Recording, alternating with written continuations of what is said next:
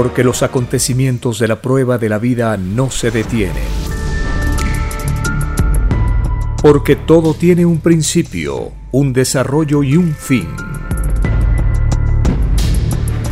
Presentamos El tiempo está cerca. Una gran oportunidad para cambiar nuestros destinos y la vida. El cambio de costumbres provocará la caída del sistema de vida, de las leyes del oro. Los acontecimientos le salen al encuentro a las criaturas. Una nueva revelación, escrita por el primogénito solar, Alfa y Omega, se extiende por el mundo. Ciencia celeste, nueva moral, filosofía común, justicia divina. El tiempo está cerca.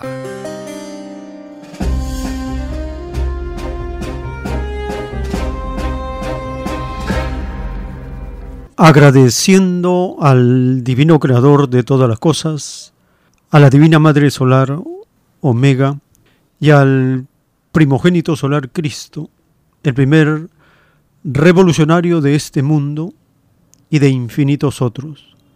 Por la gracia del Divino Padre Eterno, anuncia en su divina revelación y en sus sagradas escrituras que en los últimos tiempos de la prueba de la vida, el mundo de los explotados será sacudido por una ola de sueños, panoramas y visiones.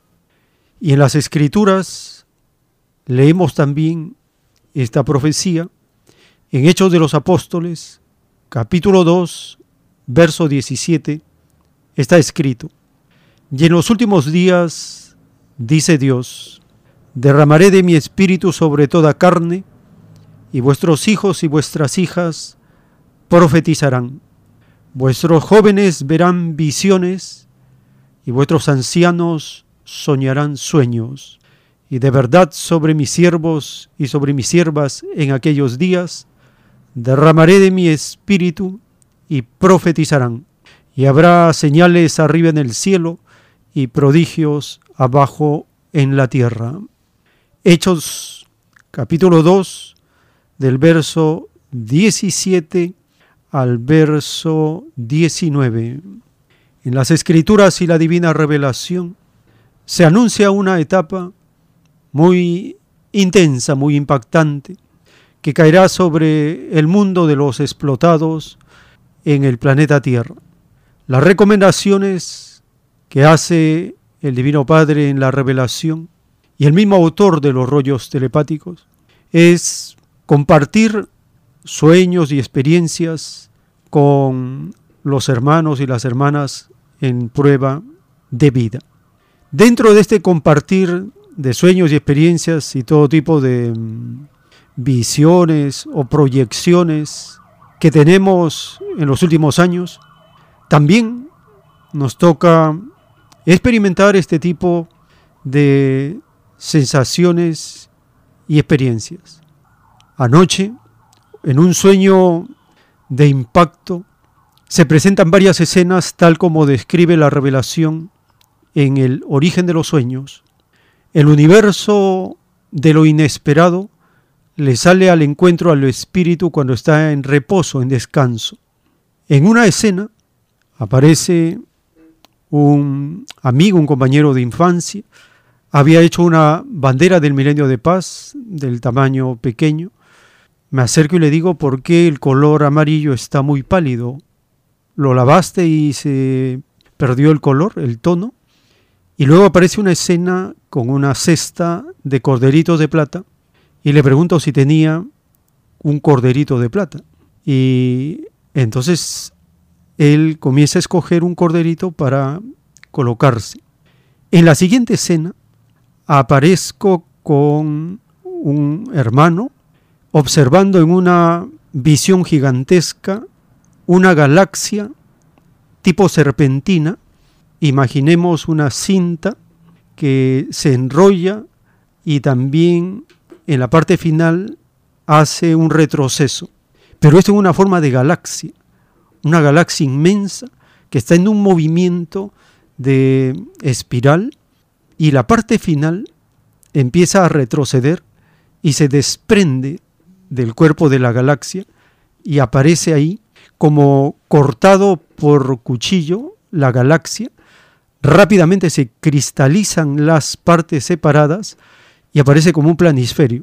Por la fuerza de atracción del cuerpo celeste y las estrellas, empiezan a volverse partículas sobre este cristal materializado, empiezan a romperse y de pronto nosotros sentimos que podrían llegarnos estas partículas, estos restos de los cuerpos celestes a nosotros y la sensación de estar lejísimos de la galaxia, de pronto empezamos a sentir que como granizo van cayendo las partículas sobre nosotros y la sensación era retirarnos lo más pronto y empezamos en levitación, en retroceso, alejarnos a gran velocidad de la galaxia gigantesca que estaba en pleno movimiento y explosión.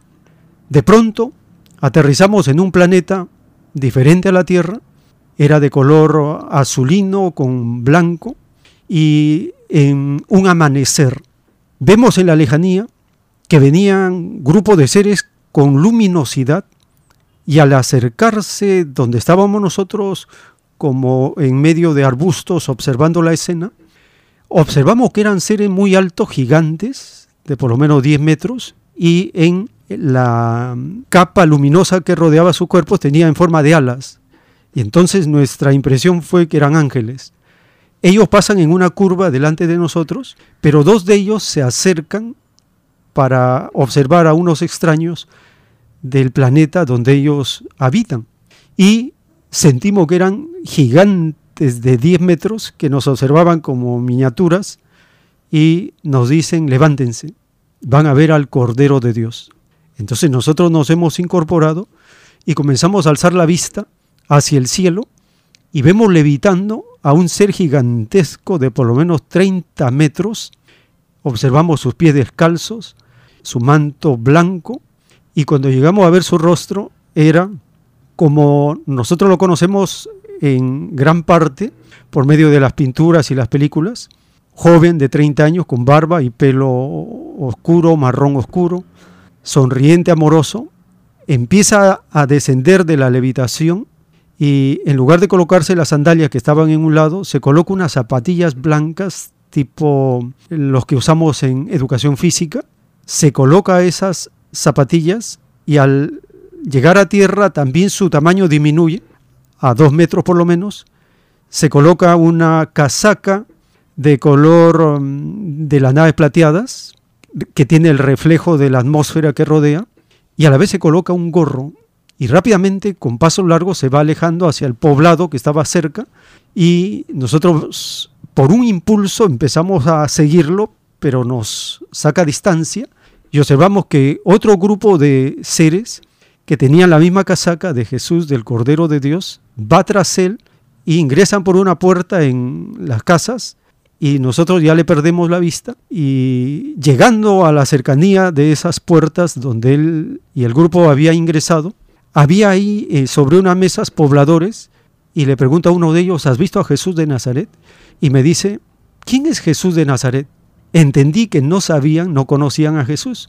Y el hermano que me acompañaba le pregunta al otro sobre los platillos voladores y observo que este poblador hace como un gesto de que estás loco creyendo en los platillos voladores. Inmediatamente le digo, estos son incrédulos como nuestro planeta, regresemos.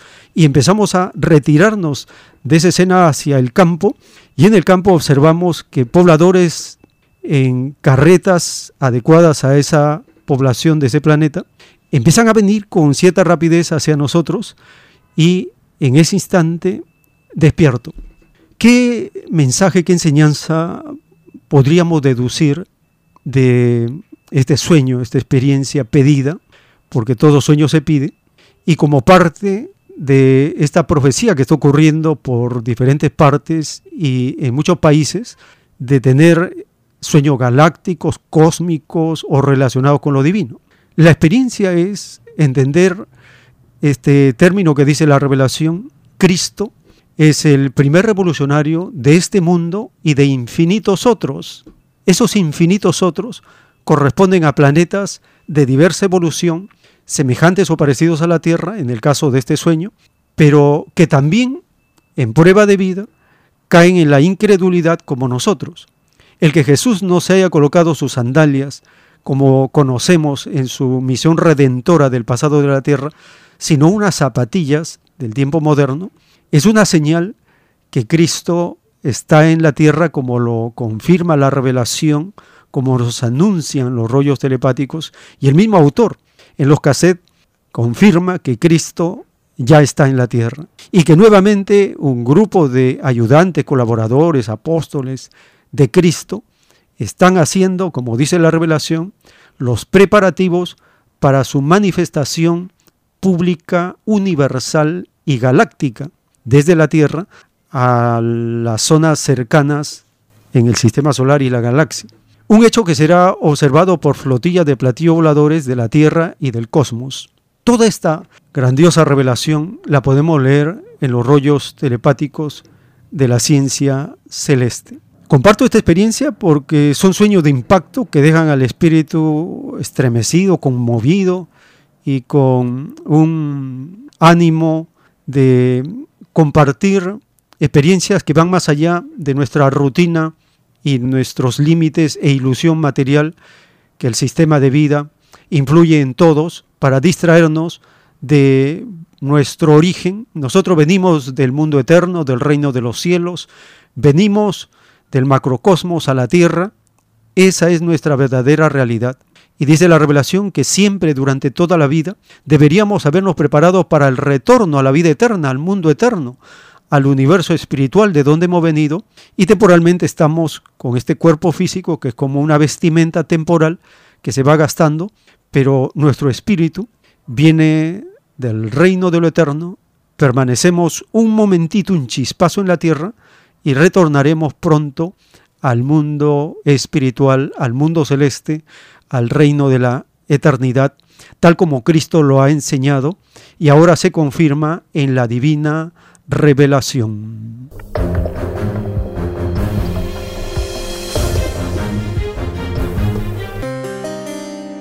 Bienvenidos. Un saludo a toda la familia con quienes compartimos las enseñanzas de las Sagradas Escrituras, la buena nueva y la gran revelación del Cordero de Dios. Estamos compartiendo en estas ediciones, en el inicio de cada hora. Estos programas tienen tres partes y cada hora tiene un formato que se repite, porque a su vez estos programas hora por hora, se retransmiten en una red de emisoras durante la semana. Entonces hacemos un trabajo con proyección a ser útil hora por hora en emisoras que han solicitado repetir y transmitir durante la semana estas ediciones para estar sintonizados con lo que viene, porque como dice el Divino Padre en sus escrituras, está ocurriendo lo más extraordinario en el planeta. El divino creador, en su libre albedrío, decide enviar la continuación de las Sagradas Escrituras. Y es el Perú, uno de los rebaños, que tiene la gracia o el premio pendiente o premio adelantado de recibir una parte de las escrituras telepáticas y darlas a conocer al planeta. Cuando nosotros escuchamos al autor de los rollos del Cordero de Dios hablarnos de cómo es que nosotros pedimos la prueba de la vida, y en el pedido de la prueba, no hemos pedido que el Padre Eterno nos dé toda la luz, todos los detalles. Tampoco el Hijo de Dios nos enseñó todos los detalles de todas las cosas. Él dijo, muchas cosas tengo que enseñarles, pero ahora no me podéis entender. Pero llegará un momento donde se les explicará toda la verdad. Y las escrituras reveladas nos enseñan que nuestros propios actos como la búsqueda tenían que ser auténticos, porque la prueba de la vida parte de una alianza que hacemos con virtudes Una de estas virtudes es el entendimiento, la criatura, el Hijo de Dios y el Padre Eterno. Esto es el arca de las alianzas. Escuchemos al autor de la primera escritura telepática del planeta revelarnos todos estos detalles de la prueba de la vida.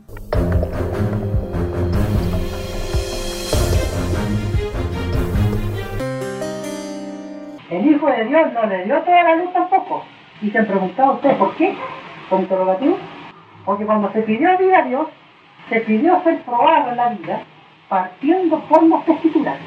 En otras palabras, el Hijo de Dios dejó una doctrina que nada tocó el libre albedrío humano en los actos propios, porque los actos tenían que ser auténticos de uno, de acuerdo a la prueba que se pidió. O sea que una parte tenía que poner a la individualidad, eso se llama alianza del entendimiento entre criaturas, le dice él. Si, si el Hijo de Dios le da todo lo que viene, le explica todo con su mínimo detalle, ya deja de ser prueba. No sabemos todo. En cuanto al destino, sabemos todo. Y sin embargo, siguió la prueba. Siguió la lucha mental por comprender la verdad. Y uno necesita ayuda, por ejemplo, en esa búsqueda. Indudable. Indudable ¿Cuál que la la, ayuda que necesita? la ayuda es una caridad. ¿ah? ¿Cuál es la ayuda que nos, nos presenta La ayuda, dice el Padre, consiste en investigar las cosas de Dios. Hay muchos seres muy avanzados en sabiduría que ayudan a otros. Entonces dice el Padre, es más fácil que entre a su reino uno que buscó la verdad, aunque sea una molécula, a que entre uno que no la buscó. Porque el que buscó una molécula, esa molécula lo defiende delante de Dios en su ley de moléculas. Ese ya tiene quien lo defienda ante Dios, aunque sea una molécula.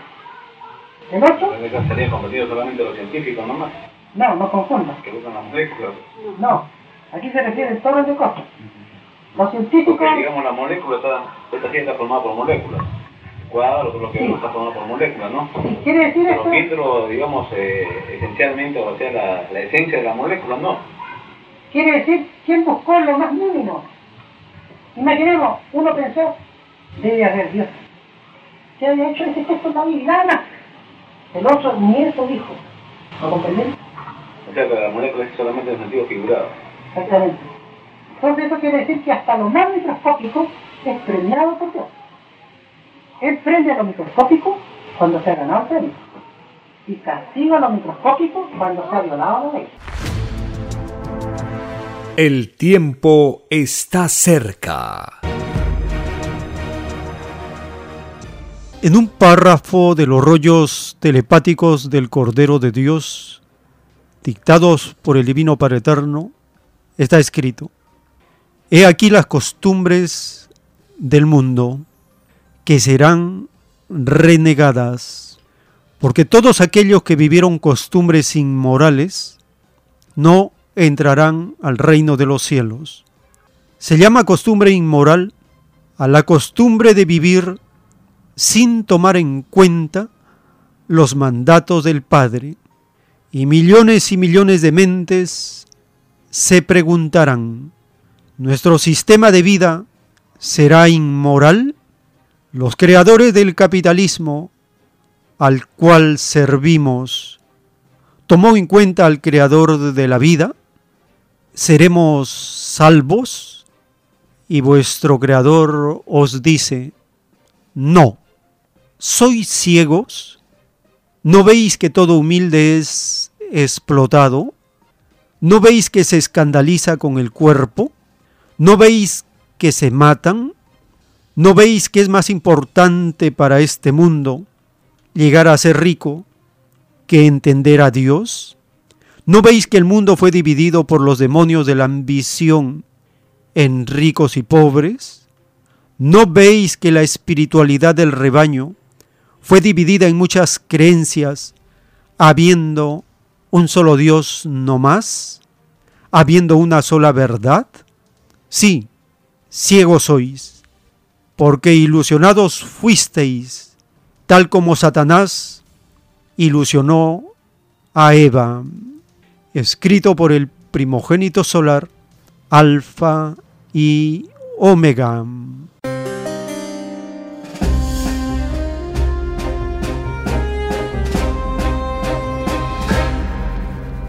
La pregunta que millones y millones de seres nos haremos es, ¿seremos salvos?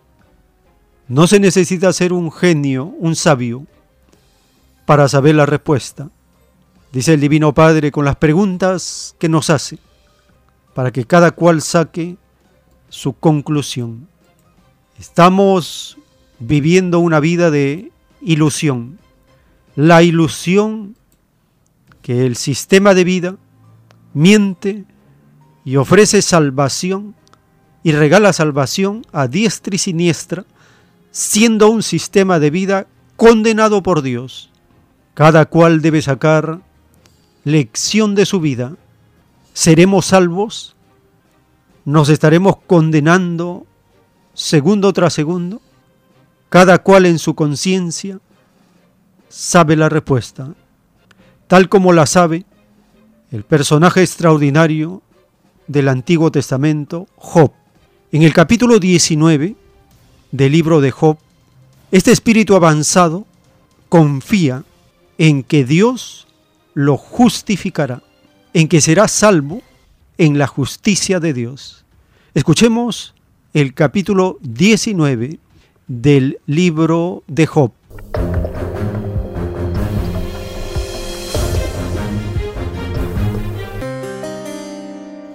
Capítulo 19 Respondió entonces Job y dijo, ¿Hasta cuándo angustiaréis mi alma y me moleréis con palabras? Ya me habéis vituperado diez veces, ¿no os avergonzáis de injuriarme? Aun siendo verdad que yo haya errado, sobre mí recaería mi error. Pero si vosotros os engrandecéis contra mí y contra mí alegáis mi oprobio, sabed ahora que Dios me ha derribado y me ha envuelto en su red. He aquí yo clamaré agravio y no seré oído, daré voces y no habrá juicio cercó de vallado mi camino y no pasaré, y sobre mis veredas puso tinieblas. Me ha despojado de mi gloria y quitado la corona de mi cabeza. Me arruinó por todos lados y perezco, y ha hecho pasar mi esperanza como árbol arrancado. Hizo arder contra mí su furor y me contó para sí entre sus enemigos.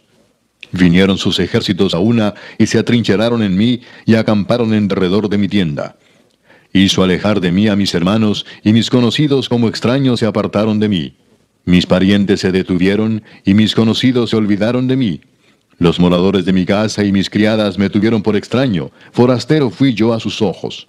Llamé a mi siervo y no respondió. De mi propia boca le suplicaba. Mi aliento vino a ser extraño a mi mujer, aunque por los hijos de mis entrañas le rogaba. Aún los muchachos me menospreciaron. Al levantarme hablaban contra mí. Todos mis íntimos amigos me aborrecieron, y los que yo amaba se volvieron contra mí. Mi piel y mi carne se pegaron a mis huesos, y he escapado con solo la piel de mis dientes. Oh vosotros mis amigos, tened compasión de mí, tened compasión de mí, porque la mano de Dios me ha tocado. ¿Por qué me perseguís como Dios y ni aun de mi carne os saciáis? ¿Quién diese ahora que mis palabras fuesen escritas? ¿Quién diese que se escribiesen en un libro? Que con cincel de hierro y con plomo fuesen esculpidas en piedra para siempre. Yo sé que mi Redentor vive y al fin se levantará sobre el polvo, y después de deshecha esta mi piel, en mi carne he de ver a Dios, al cual veré por mí mismo, y mis ojos lo verán, y no otro, aunque mi corazón desfallece dentro de mí. Mas debierais decir, ¿por qué le perseguimos? Ya que la raíz del asunto se halla en mí. Temed vosotros delante de la espada, porque sobreviene el furor de la espada a causa de las injusticias, para que sepáis que hay un juicio. El tiempo está cerca. En el libro Lo que vendrá está el título 1245, dictado por el Divino Padre Eterno, hasta la última expresión, letra, hablada o escrita, surgida de toda boca, es juzgada en el divino juicio final.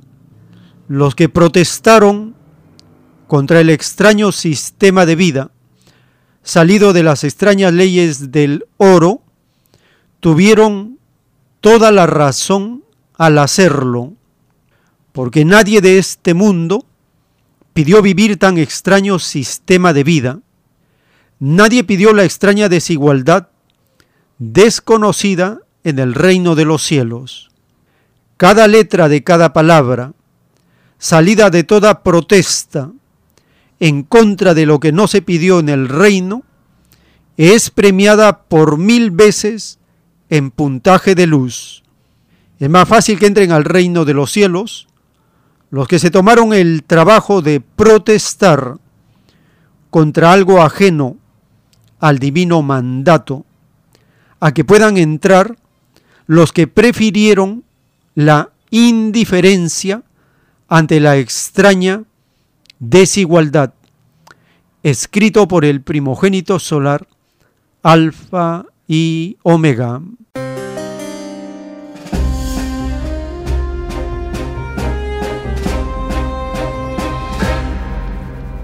Toda protesta contra el capitalismo está justificada y como se protesta por todos, es trabajo colectivo.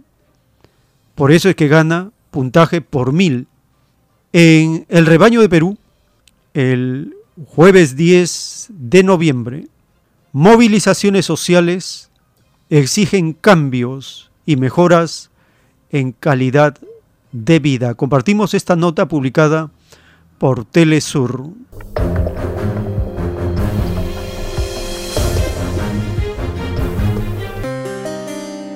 organizaciones sociales y una importante cantidad de ciudadanos se movilizaron en Perú, exigen cambios y mejoras en su calidad de vida. Todo esto en medio de un nuevo enfrentamiento entre los poderes del Estado y la posibilidad del cierre del Congreso, así como de nuevos intentos para vacar al presidente Pedro Castillo. Ampliamos. Una masiva movilización ciudadana recorrió las calles de Lima para protestar en contra del Congreso y exigir al gobierno reformas que mejoren la calidad de vida de las mayorías. La razón principal por la que han salido diversos gremios, organizaciones sociales, populares, de mujeres, es para denunciar al Congreso golpista, a este Congreso que desde el día uno viene obstruyendo políticas públicas, políticas de cambio y exigirle al gobierno, al presidente Castillo, que cumpla sus promesas y exigir cambios de fondo como una nueva constitución.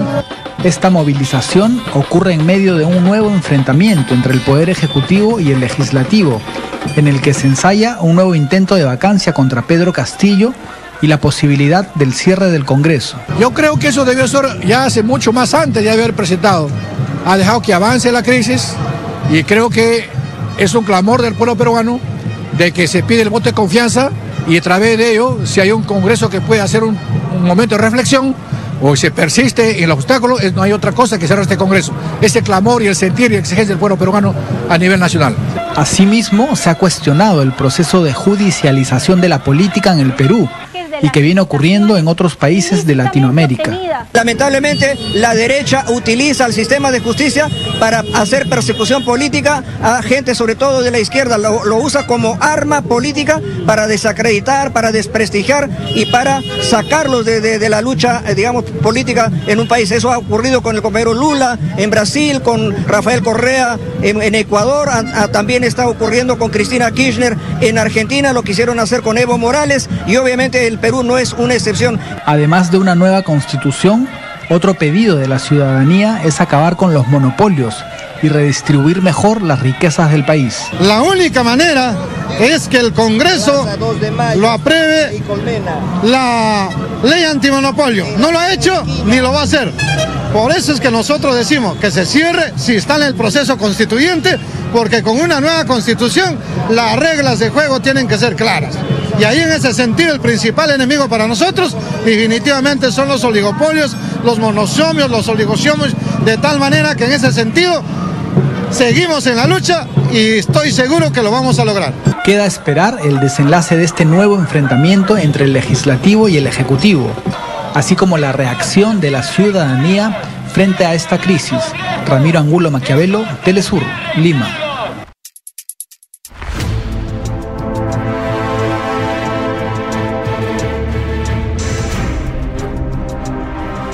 El tiempo está cerca.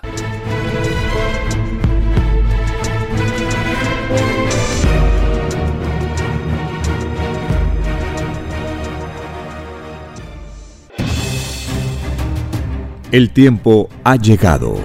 Hay momentos cuando el pueblo entra en un estado de soberanía y esto ocurre cuando el creador de la vida ordena cambiarlo todo. Por mandato divino, está escrito en la doctrina Alfa y Omega que deben constituirse congresos de obreros y obreras en todas las naciones. Cristo dijo en Lucas 12, verso 32, No temáis, pequeño rebaño, porque a vuestro Padre le ha placido daros el reino. Envíe sus aportes en texto y audio al 934-407-166 o solicite más información al 934-407-166.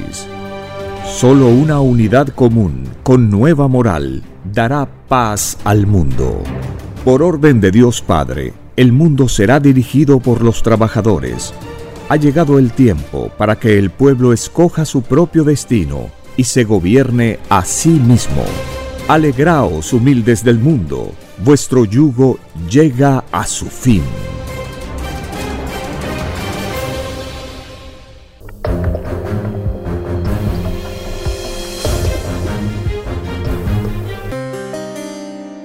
En la doctrina del juicio final, en el libro Lo que vendrá, están los títulos de los rollos telepáticos de la ciencia celeste dictados por el Divino Padre Eterno, el título 3253.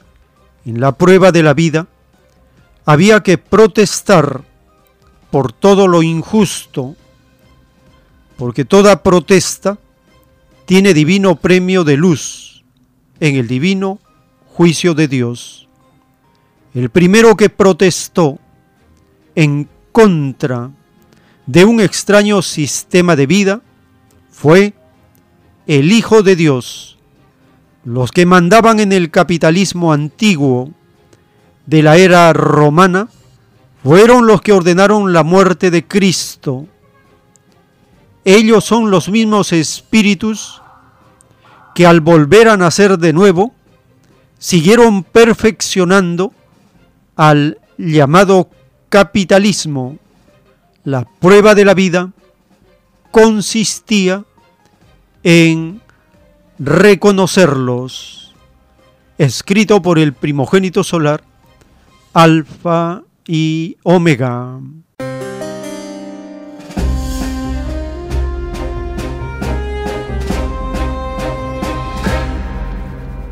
Cristo es el primero que protestó contra el capitalismo romano, un sistema de vida inmoral, prepotente, pagano, que despreciaba la vida.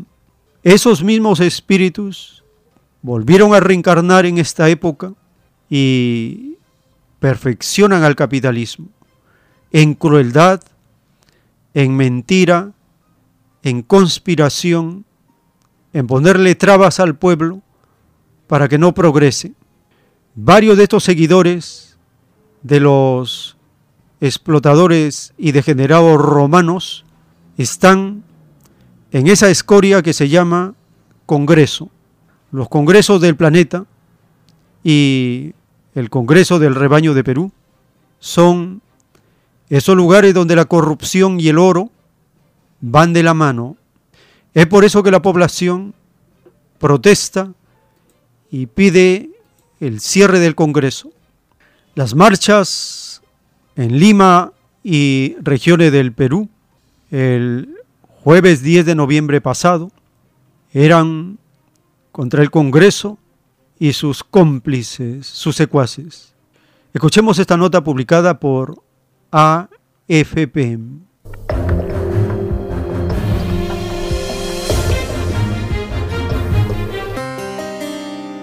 Simpatizantes del presidente peruano Pedro Castillo exigen el cierre del Congreso.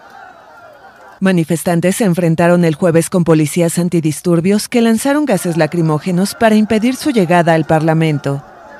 Cientos de personas acudieron desde varias regiones de Perú en apoyo al mandatario que enfrenta seis investigaciones por presunta corrupción que podrían llevar a su suspensión. El Congreso no lo deja gobernar. Encima lo tienen secuestrado y no, lo pueden, no le dejan hacer sus cosas como tiene que hacer. Él es el presidente del pueblo. Los simpatizantes pertenecientes a partidos de izquierda, organizaciones civiles, campesinos y estudiantes marcharon en la movilización denominada La Toma de Lima desde la Plaza San Martín. Las movilizaciones se realizan a 10 días de la llegada de una comisión de alto nivel de la Organización de Estados Americanos para analizar la aguda crisis política en el país. Este gobierno ha sido elegido no por las inversionistas, no por la gran empresa privada, esto lo ha elegido el pueblo, lo hemos luchado cada uno desde, desde los puntos donde trabajamos, desde, desde cada trinchera. Eh, nosotros estamos apoyando al presidente porque se ve que es un buen hombre que trata de cambiar la situación de sus hermanos, de sus hermanos peruanos. Estamos ya demasiado, demasiado el Congreso obstrucciona y quiere vacar a cada rato al presidente. El sábado miles de manifestantes marcharon por las calles de Lima al Congreso para reclamar la renuncia del presidente, quien niega que su familia haya cometido delitos y dice ser víctima de una campaña para sacarlo del poder. El tiempo está cerca. En el libro Lo que vendrá, Está escrito el título 2116, dictado por el Divino Padre Eterno. En la prueba de la vida surgieron los extraños reyes y presidentes de naciones. Muchos de ellos ayudaron a dictadores sin calificarlos. Esta extraña ceguera la pagan los mismos ciegos, el mismo destino que tendrán los dictadores en el divino juicio de Dios, también lo tendrán sus cómplices que les ayudaron. Todo extraño dictador tiene por condena el fuego eterno. La dictadura es de las tinieblas. La dictadura no es del reino de la luz. Es más fácil que entren al reino de los cielos aquellos que supieron distinguir a los que eran demonios de las tinieblas, a que puedan entrar los que cayeron en una extraña ceguera de no saberlos distinguir, ceguera extraña que ni ellos mismos la pidieron a Dios escrito por el primogénito solar, Alfa y Omega.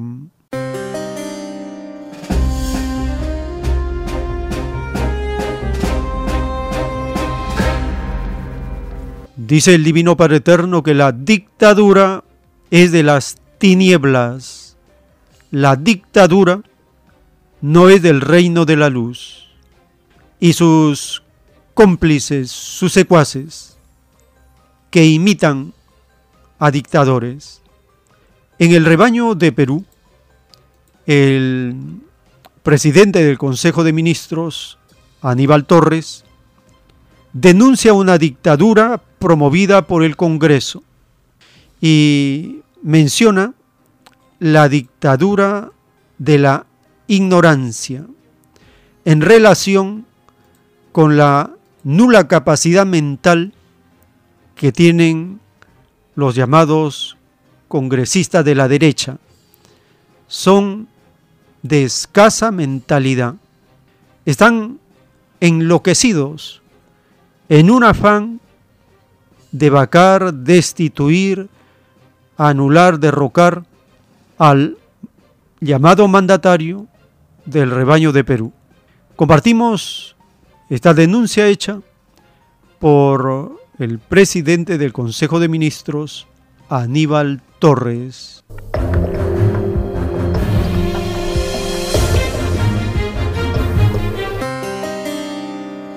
El primer ministro de Perú, Aníbal Torres, denunció la existencia de una dictadura promovida por el Congreso que afecta al país. En Lima está nuestro corresponsal Ramiro Angulo y nos tiene detalles de este tema, por eso enlazamos con él. Ramiro, muy bienvenido, infórmanos. Buenos días. El primer Aníbal Torres ha denunciado una dictadura promovida desde el Congreso que le hace daño al país. Estas declaraciones las dio luego de recibir un documento del presidente del Congreso, José Williams, quien eh, declaró no atendible el planteamiento para presentar una cuestión de confianza para derogar la ley 31355. Esta ley lo que hizo fue restringir las facultades y las atribuciones del Poder Ejecutivo para utilizar el mecanismo de la cuestión de confianza que eh, tiene como objetivo el cierre del Parlamento. Esta posibilidad ha generado preocupación entre la oposición, ya que además hay que añadir que el día de hoy más de 50 organizaciones sociales han eh, convocado a una movilización en respaldo del presidente Pedro Castillo, pero también en contra de los sectores eh, golpistas que han intentado desestabilizar al gobierno desde que Pedro Castillo entró al poder. Hay que señalar que esto ocurre a pocos días de la llegada de la misión de la OEA que tiene previsto arribar a Lima el 20 de noviembre y en la que se sostendrán diversas reuniones con autoridades para analizar la situación política y de constante confrontación eh, que vive el país. Se tiene previsto que esta llegada sea el 20 de noviembre y que se realicen las reuniones entre el 21 y el 22 de este mes. El tiempo está cerca. En la doctrina del juicio final, en el libro Lo que vendrá, están los títulos de los rollos de la doctrina de la ciencia celeste, dictados por el Divino Padre Eterno. El título 401, en la prueba de la vida, Hubieron demonios que se tomaron el extraño libertinaje de negociar lo que no les pertenecía. Es así que todo llamado presidente, rey, dictador, monarca y todo extraño funcionario de gobiernos del extraño mundo salido de las extrañas leyes del oro, que se atrevieron a negociar a la naturaleza, sin pedir la opinión a los pueblos, tienen severísimo juicio de parte del Hijo de Dios. Ninguno de estos demonios del abuso volverán a ver la luz. Todos ellos serán llamados traidores a las leyes de la luz. Escrito por el primogénito solar, Alfa y Omega.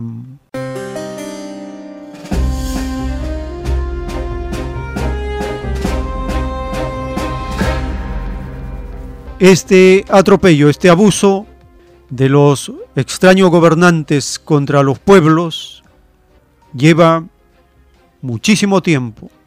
Un caso es los derrames de petróleo en la Amazonía del rebaño de Perú. Hace más de 50 años que estas poblaciones vienen siendo afectadas por todos los gobiernos que han pasado, porque no pidieron la opinión de las comunidades.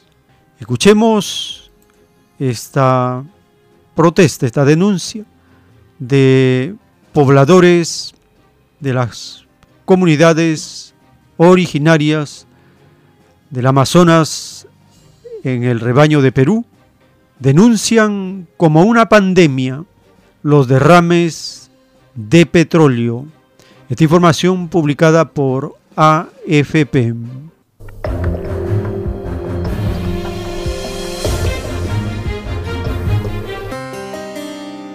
Las comunidades indígenas levantaron la voz el jueves para reclamar la inacción del gobierno peruano tras un derrame de petróleo ocurrido en septiembre por una ruptura aparentemente intencional del oleoducto norperuano.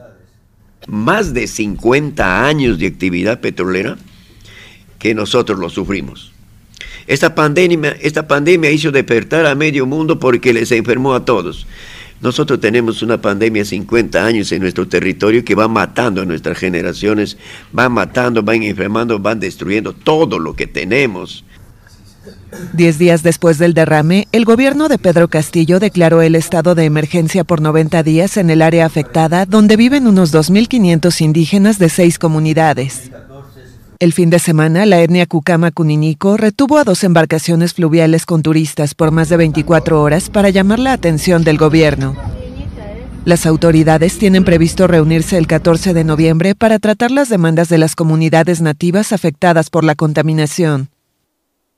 Tajantemente no permitimos el ingreso de las empresas petroleras. Nosotros mayormente queremos trabajar con otros proyectos alternativos. Eso es lo que nosotros queremos. No, con, no lo que las empresas que, que contaminan al medio ambiente, lo que contamina el río, lo que contamina al, suelo, eso no queremos más bien.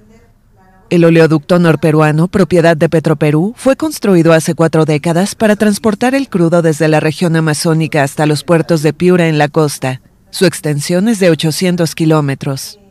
Y advertimos a los financieros que no financien, que no invierten en Petroperú, porque nosotros como pueblo Achuar y One Piece rechazamos rotundamente las extractivistas en nuestro territorio. Solo este año, Petroperú ha reportado 11 atentados a su oleoducto que han provocado derrames. El tiempo está cerca. Les recordamos las actividades culturales de los domingos en Vegetalia, Girón Camaná 344, en el Cercado de Lima, a partir de las 3 de la tarde, con los asistentes, conversatorio, intercambio de experiencias, el compartir de los trabajos de la revelación. Y a las 4 la conferencia, para este domingo 13 de noviembre de 2022, el tema relacionado con el autor de los rollos telepáticos y la doctrina Estamos en el mes de aniversario del autor de la ciencia celeste y se compartirá datos, aportes, investigaciones relacionados con el autor y la doctrina del Cordero de Dios. El ingreso para estas actividades culturales es libre.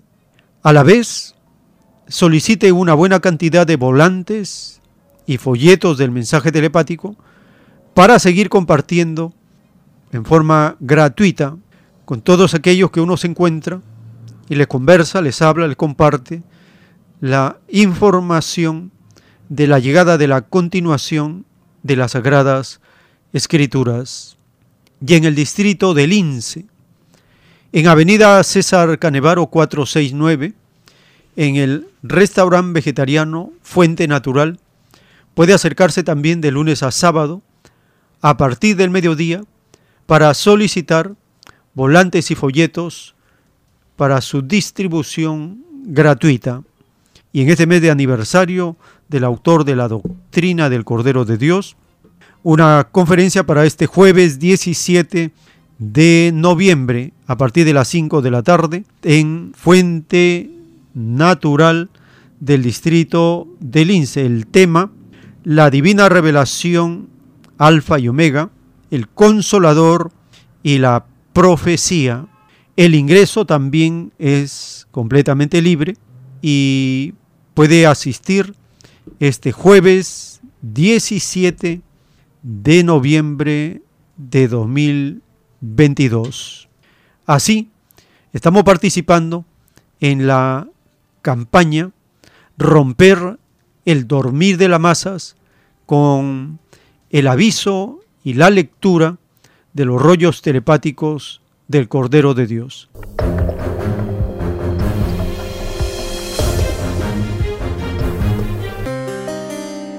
Llegamos a un espacio para vuestra participación. Estamos en momentos muy intensos, agitados en el plano local, en el plano regional y planetario, porque esa es una de las características de la prueba de la vida, cuando el sistema de vida entra en un estado de degeneración como es el momento actual del capitalismo. Teléfonos en cabina 471-1898, 81 11 52 y al celular 934 407 166. Allí estamos recibiendo sus aportes, mensajes en texto y audio para ir eh, compartiendo las informaciones relevantes que ocurren durante la semana. Tenemos una llamada, hay una comunicación. Aló, su nombre, de dónde se comunica. Francisco León, hermano Joel. Ah, sí, hermano, le escuchamos. Sí, mire, este, en estos días en los medios de prensa se viene hablando sobre la crisis de esto de Perú. Yo me pregunto, ¿no? Me pregunto, si en otros países capitalistas, eh, socialistas, progresistas, etcétera, etcétera, tienen empresas del Estado que funcionan, ¿por qué aquí en el Perú, Petroperú, no funciona? ¿Por qué lo que sucede aquí en el Perú, que no puede funcionar ninguna eh, empresa del Estado? Sobre todo esta que es de tipo estratégico. La causa está en los gobiernos neoliberales durante estos 50 años que han hecho un Frankenstein con esta empresa estratégica y con la perversidad de no hacerla operativa, funcional, a pesar que cada año otorga beneficios a la nación, al presupuesto, y gran parte de su organización, administración y gestión está llena de corrupción. Ahí están metidos belaundistas, apristas, fujimoristas, pepecistas, toda la mafia económica con sus secuaces está metida en puestos claves y con el sabotaje, autosabotaje, privatización de sector. Esa es una explicación para desacreditar las empresas estatales, públicas, estratégicas de la nación. Es por eso que la ruina del Estado en corrupción tiene que ser arrancado de raíz, tiene que ser abolido, destruido. No queda otra opción. Porque imaginemos un experto, un capaz en la gestión desde la presidencia y todos los puestos claves. ¿Qué harían ellos? ¿Perfeccionarían el capitalismo? ¿Lo volverían un sistema extremadamente brutal y dictatorial, sanguinario? porque eso es lo único que saben hacer los expertos del capitalismo.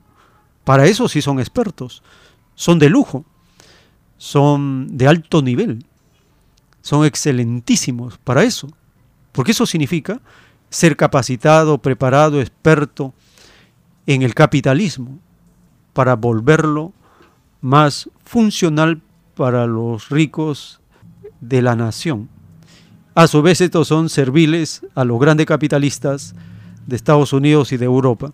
Hay que ver el antes, el presente y las consecuencias, para no enfocarnos en el momento y pensar que es el actual gobierno el responsable de todo.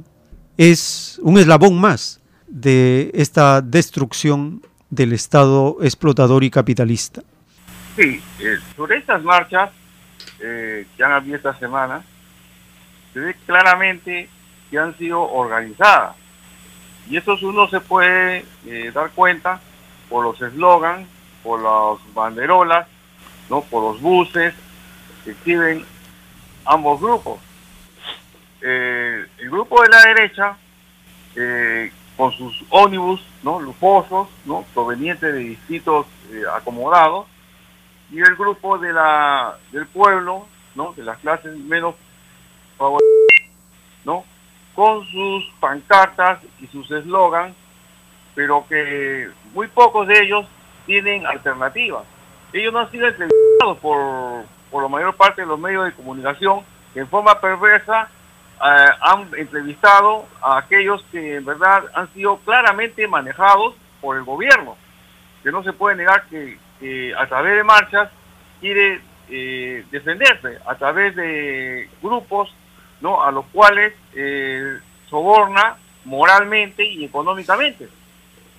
Pero ninguno de ellos eh, plantea ¿no? como urgencia el cambio de la constitución, pero en sus protestas lo dicen, para que no existan todos esos corruptelas, para que no exista ese poder judicial con, con, con gente que en verdad que no tiene ninguna autoridad moral que quiere juzgar al señor Castillo, para que no existan estos abusos de las transnacionales, estas alzas de precios no incontrolables, inmanejables por parte del gobierno, para que no existan estos congresistas que quieren que ganan sueldos que de por sí ya son un insulto a la pobreza, de por sí ya son sueldos corruptos, porque ellos se aferran a, a esos sueldos para eh, eh, ver sus intereses personales y los que patrocinan por sobre los intereses del pueblo.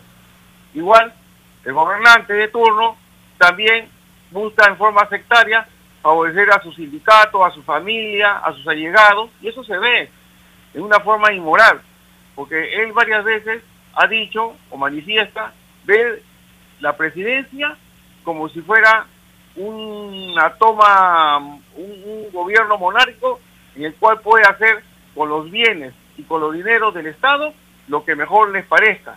Entonces, esto no puede ser y esto debe ser cambiado, toda una nueva constitución, para que estas figuras no se den. ¿Cómo es posible que eh, tenga para financiar marchas y sin embargo hay miles ¿no? De adultos mayores que no tienen ni salud, ni tienen pensiones, ni tienen este, ni le devuelven su dinero al FONAVI? en un acto de injusticia que se ha vuelto crónico ya en este país y que nadie quiere solucionar porque ven en esos dinero del pueblo aquellos que hasta el último día de sus vidas pretenden robar, ¿no? Esperan que se mueran para quedarse con su dinero. Y ese acto de injusticia nadie lo menciona. Tampoco mencionan el alza incesante y abusiva del costo de vida, escandalosa, pero que nosotros, por esto es circo, por este esta inquietud política, no nos fijamos. Un pan ya vale 40 centavos, el kilo de papa se ha duplicado más del 100% y muchos alimentos están sobre el 80% de alza, sin embargo, de eso no hablan ni los medios de comunicación, ni el gobierno, ni el Congreso, ¿no? Y la pobreza y la hambruna sigue en avance. Peor aún, la delincuencia azota a todos estos sectores, tanto arriba como abajo, ¿no? Y una forma por demás sangrienta que ya es una delincuencia importada y el gobierno no tiene solución para esto. Muy agradecido. Gracias, hermano, por su participación y en este estado de lucha material y lucha filosófica del pueblo contra los explotadores van avanzando eh, también en su conciencia. Tenemos un nuevo contacto. Aló. Gloria al Padre, hermano. Buenos días. Gloria al Padre. Adelante, hermano. Y hermano, muchas gracias. Este, primeramente, quiero decirle que estarán saboteando la señal de la radio, ¿ya? Y en delante se estaba escuchando y se fue la señal. Y ahora de nuevo regresado. Gracias a Dios tengo un alacto ahí que cuando no escucho por la radio tengo que recurrir al alacto. Pero no me quejo, al contrario. Pero eso sí, contra esos saboteadores, debemos hacerle entender no solamente a ellos, sino a los hermanos que llaman, algunos, a muchos que escuchan, a todos, que esto no es un capricho de una persona o de dos personas o que están pagadas, como acaban de decir. Debemos hacerle entender a ellos que esto viene de la divinidad, es el cumplimiento de la voluntad de Dios que se está dando. No solamente acá en el Perú, es a nivel mundial. Por favor, entiendan y empiecen a analizar. Tenemos las Sagradas Escrituras que ahí enseñan lo, que dijo el delante en un título de un rollo de, la protestas, de las protestas. Cristo nos enseñó eso. Jesús el cual ustedes acá a fin de mes, de, año, en diciembre, van a celebrar la, Navidad, su Navidad, él no nos enseñó eso, a hacer gastos, derroches. Él fue humilde y fue el primer revolucionario porque quería la justicia para todos, la igualdad para todos. Eso enseñó Cristo. Y las religiones enseñan otra cosa durante años sacúdanse eso, hermanos, sacúdanse, porque ya estamos en, el tiempo finales, los tiempos finales. El Padre dice que con el envío de su última doctrina del Cordero de Dios, eh, que es la revelación, es el juicio final. También nosotros, también dice la Sagrada Escritura, no esperemos los temblores para que recién recapacitemos. Está muy bien que luchemos, está muy bien que discrepemos, pero primero analicemos. Y no lo vamos a analizar a través de un libro de los hombres, sino de Dios. Háganlo. Muchas gracias, hermano. Gloria al Padre. Muchas gracias, hermano. Gloria al Divino Padre por su participación. Así estamos llegando al término de esta hora. Les estamos muy agradecidos por estar acompañándonos en estas ediciones para recordar las enseñanzas de las Sagradas Escrituras con el complemento de la doctrina del Cordero de Dios que nos explica el significado de las parábolas, de las alegorías del Evangelio y podemos sentir cómo una doctrina viviente del Padre Eterno cambia nuestras costumbres, cambia nuestro pensar, cambia nuestra visión de las cosas, porque nos explica el pasado, el presente, y nos da a conocer lo que vendrá, el futuro. Y conocer el futuro es una ventaja enorme. Por ejemplo, nosotros al leer la doctrina del Cordero de Dios, sabemos que al capitalismo le queda muy poco. Entonces, esta revelación del Padre Eterno nos da más ánimo para acelerar la caída del capitalismo, cambiando nuestras costumbres y también participando activamente en la difusión y comunicación del nuevo conocimiento revelado por el Divino Padre. Así, estamos llegando al término de esta hora. Les invitamos a seguirnos en la siguiente, porque tenemos más audios todavía para compartir. Por la gracia del Divino Padre Eterno, vamos a continuar.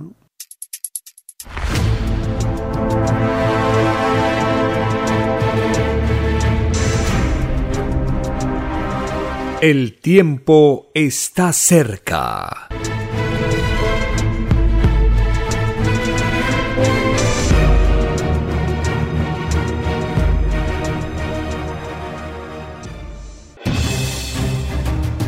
El tiempo ha llegado. Hay momentos cuando el pueblo entra en un estado de soberanía y esto ocurre cuando el creador de la vida ordena cambiarlo todo por mandato divino. Está escrito en la doctrina Alfa y Omega que deben constituirse congresos de obreros y obreras en todas las naciones. Cristo dijo en Lucas 12, verso 32, No temáis, pequeño rebaño, porque a vuestro Padre le ha placido daros el reino. Envíe sus aportes en texto y audio al 934-407-166 o solicite más información al 934-407-166. Solo una unidad común con nueva moral dará paz al mundo. Por orden de Dios Padre, el mundo será dirigido por los trabajadores. Ha llegado el tiempo para que el pueblo escoja su propio destino y se gobierne a sí mismo. Alegraos humildes del mundo, vuestro yugo llega a su fin.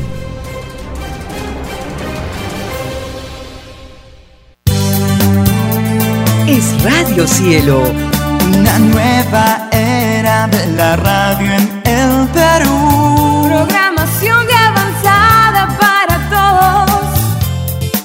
Es Radio Cielo, el mejor anhelo de es Radio Cielo, sembrando amor y conciencia. Es Radio Cielo. Ahora, tu radio favorita, Cielo, llega a todo el mundo. Visítanos e interactúa con todos tus conductores de la variedad de programas que ofrece tu radio Cielo. Radio Cielo en la red. Ingresa a la www.radiocielo.com.pe y desde tu teléfono móvil, interactúa con nosotros. Radio Cielo, a la vanguardia de la tecnología. tecnología. Cielo.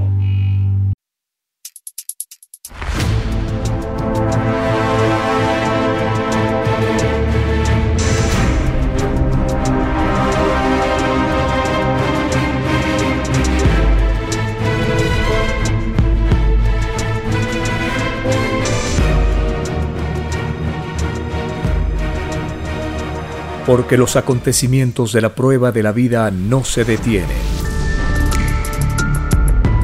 Porque todo tiene un principio, un desarrollo y un fin. Estamos compartiendo. El tiempo está cerca.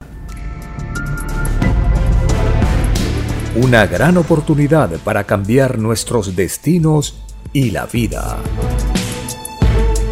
El cambio de costumbres provocará la caída del sistema de vida, de las leyes del oro. Los acontecimientos le salen al encuentro a las criaturas. Una nueva revelación, escrita por el primogénito solar, Alfa y Omega, se extiende por el mundo. Ciencia celeste. Nueva moral. Filosofía común justicia divina. El tiempo está cerca.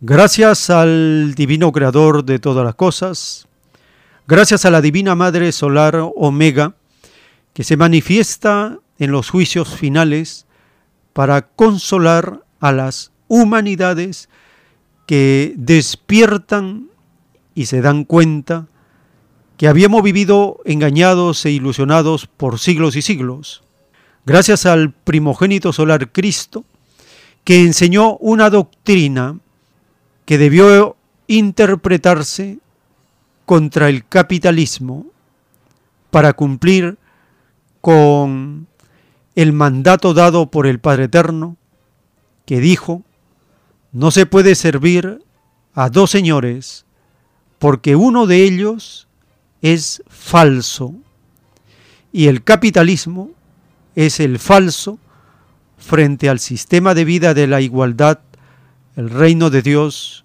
o comunismo celestial con filosofía de niño. Cristo dio ejemplo en palabra y obra, fue íntegro, fue completo en su doctrina y vuelve triunfante con la divina revelación.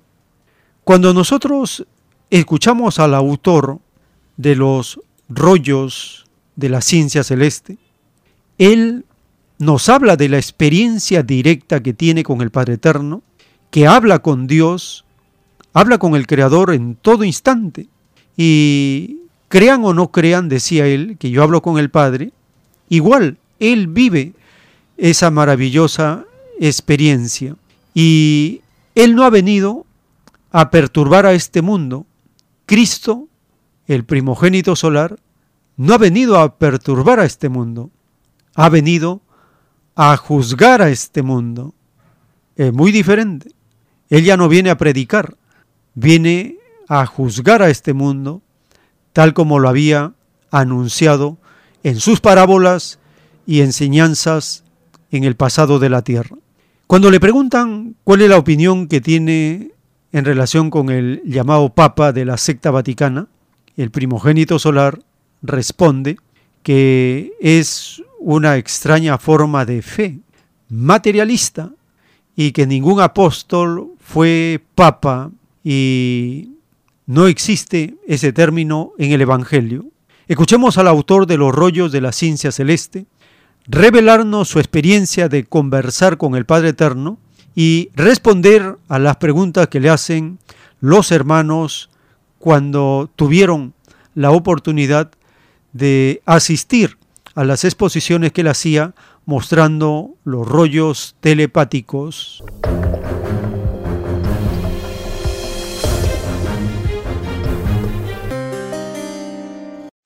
Crean que yo hablo padre. Yo vivo igual la maravillosa experiencia. Incluso a uno le dije, uno que siempre me polemizaba. Yo le dije, perdónenme hermano, pero yo no tengo tiempo de entenderme. No se mandó que primero estaba lo de Dios. Mi tiempo está dedicado al Estado con todo. Y ahí quedó el que, el que trataba de buscarme eh, discusión. Y no hay tiempo para entenderme. Con este trabajo no hay tiempo. Así que a mí me hacen mellas los burlescos que hay en el mundo y de todo, pero las pagan delante de Dios, me hacen mellas. No hacen mellas. Dígame, hermano, ¿qué opinión tiene usted del Papa? El Papa, dice el Padre, es una extraña forma de fe faraónica. Por eso que tiene tronos, anillos y eso. Porque su hijo no sabe eso, los apóstoles tampoco. Y ningún apóstol lo llamaron Papa, a nadie. Que en esa época, digamos, no conocían la, eh, vamos a poner el oro, la joya. ¿no? Justamente, el Papa, dice el Padre, es producto de un sistema de vida materialista. Porque es una manera extraña de enseñar la humildad mediante el lujo. Eso se escucha en el juicio. La sencillez, lo natural, se queja contra los espíritus que fueron papas, porque la desvirtuaron. El espíritu pidió la sencillez de Dios, pidió la ley natural, no pidió lo artificial. Lo artificial divide el fruto, porque lo artificial es efímero, lo natural es efímero. Dice el Padre, es más fácil que entre al reino de Dios uno que practicó las leyes sencillas de las leyes naturales a uno que practicó lo artificial. Lo artificial es efímero, lo artificial dura mientras dura el sistema de vida. Lo natural va de planeta en planeta. El tiempo está cerca. En un párrafo de la doctrina del Cordero de Dios está esta profecía. El tercer mundo presenciará la caída de quienes lo obligaron a servirle, porque este extraño sistema de vida, salido de las leyes del oro, se valió de la fuerza para imponer tan extraño reinado. Hijos del mundo, como todos vosotros fuisteis obligados a vivir por la fuerza en tan extraño sistema de vida, es que tres cuartas partes de vuestros pecados lo pagan los que crearon el extraño sistema de vida salido del oro. El pecador paga un cuarto del total de sus pecados. Si vosotros no hubieseis sido obligados a vivir tan inmoral sistema de vida, vosotros tendríais que pagar todos vuestros pecados. He aquí otro llorar y crujir de dientes de los que se tomaron el extraño libertinaje de crear una forma de vida sin considerar al creador de sus vidas. He aquí la más grande tragedia en la llamada historia humana, falsa historia, porque los protagonistas de la historia misma estaban influenciados en los momentos que realizaron sus actos de una extraña moral. Una historia es verdadera cuando sus intérpretes viven con la psicología del divino evangelio del Padre. Toda psicología fuera de esta es extraña psicología, no es del reino, no está escrita en el reino de los cielos. Y cada acto, cada hecho, cada propósito, cada acción mental es desheredada del reino, ni espíritu, ni actos influenciados por alguna extraña psicología vuelven a entrar al reino de los cielos, dictado por escritura telepática por el Divino Padre Eterno al primogénito solar, Alfa y Omega.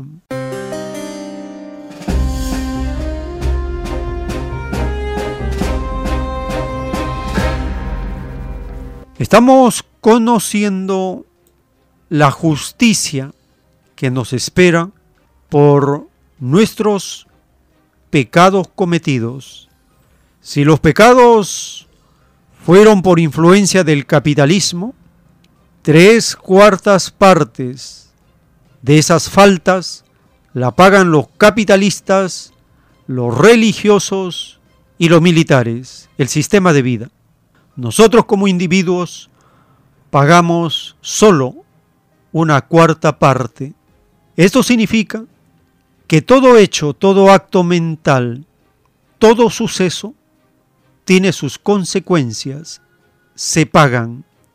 Se paga en puntaje de luz o se descuenta puntaje de luz, lo que equivale a acercarse a la condena cuando escuchamos el capítulo 20 del libro de Job, este espíritu avanzado mencionado en el Antiguo Testamento, en el capítulo 20, Sofar, otro amigo de Job, responde y trata de describirle las calamidades de los malos para conocer que toda falta cometida se tiene que reparar, pagar, enmendar, corregir, restaurar. Y para ello, dice el Divino Padre, tenemos toda la eternidad para reparar los daños hechos a otros y también para disfrutar los aciertos, los premios que el Espíritu va ganando en su viaje galáctico por mundos, por galaxias, por universos, que no tienen fin. Escuchemos el capítulo 20 del libro de Job.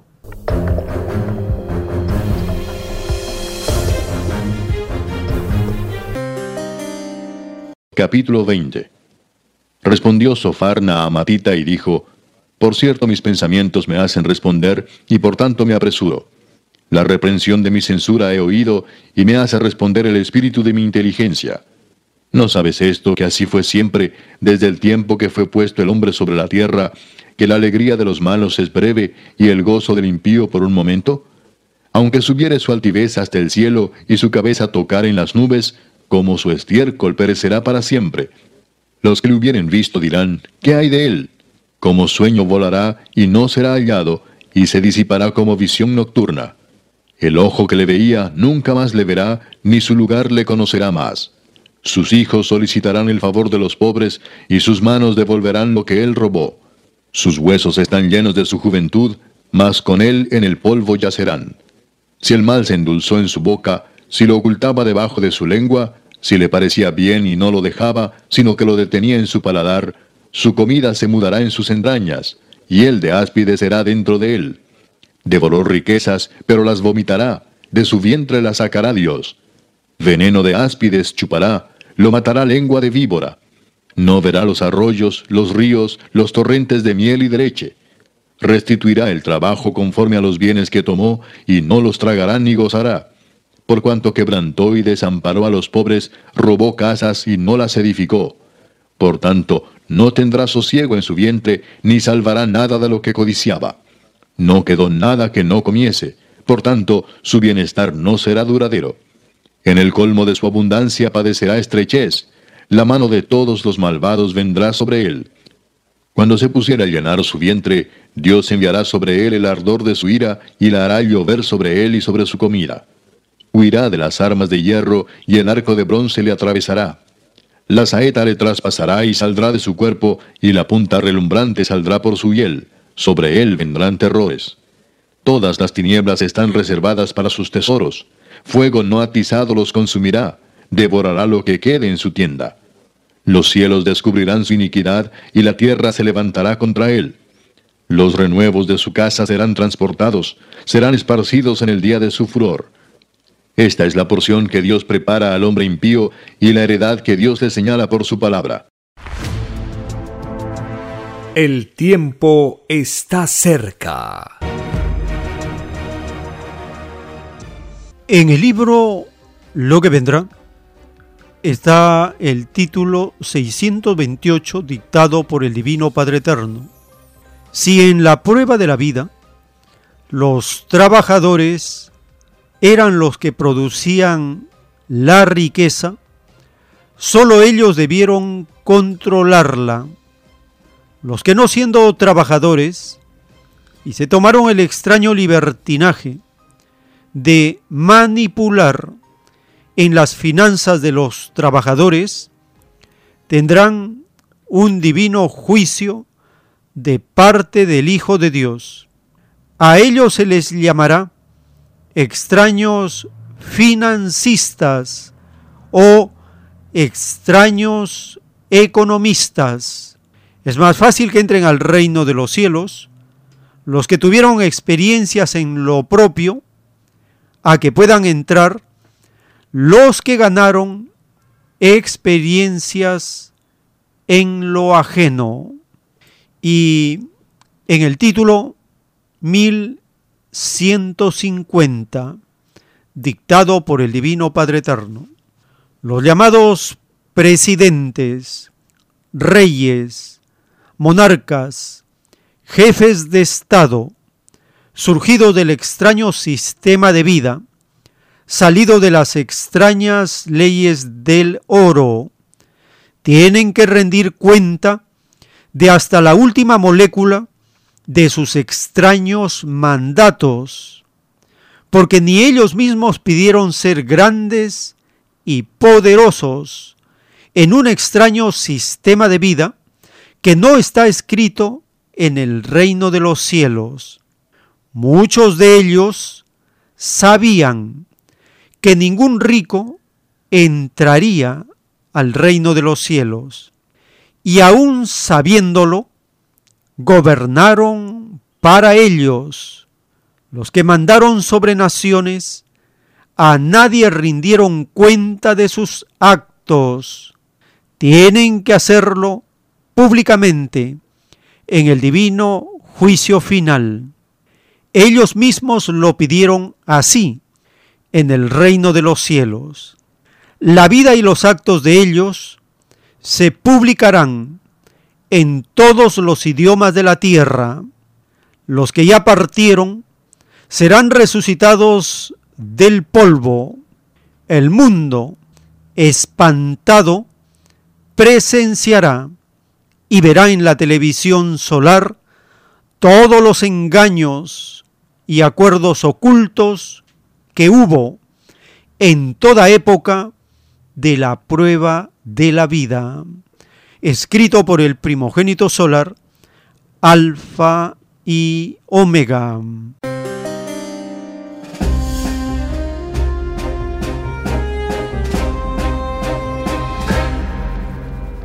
El mandato que da el Divino Padre es que los trabajadores controlen la economía y no los extraños.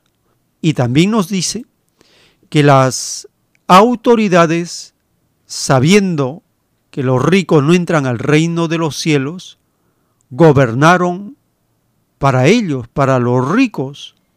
Es el caso del extraño ministro de Economía del rebaño de Perú. Este extraño ministro anuncia medidas adicionales de impulso para la reactivación y considera que es el sector privado el principal en que debe recibir estos impulsos para la reactivación. Eso significa gobernar para los ricos. ¿Y qué significa medidas adicionales de impulso? Significa acatar todos sus privilegios y todas sus exigencias para ganarse su confianza. Este extraño ministro procura mendigar la confianza del sector explotador, saqueador y mafioso de la nación. Escuchemos esta nota publicada por Andina de Televisión de las declaraciones del extraño ministro neoliberal de Economía del Rebaño de Perú.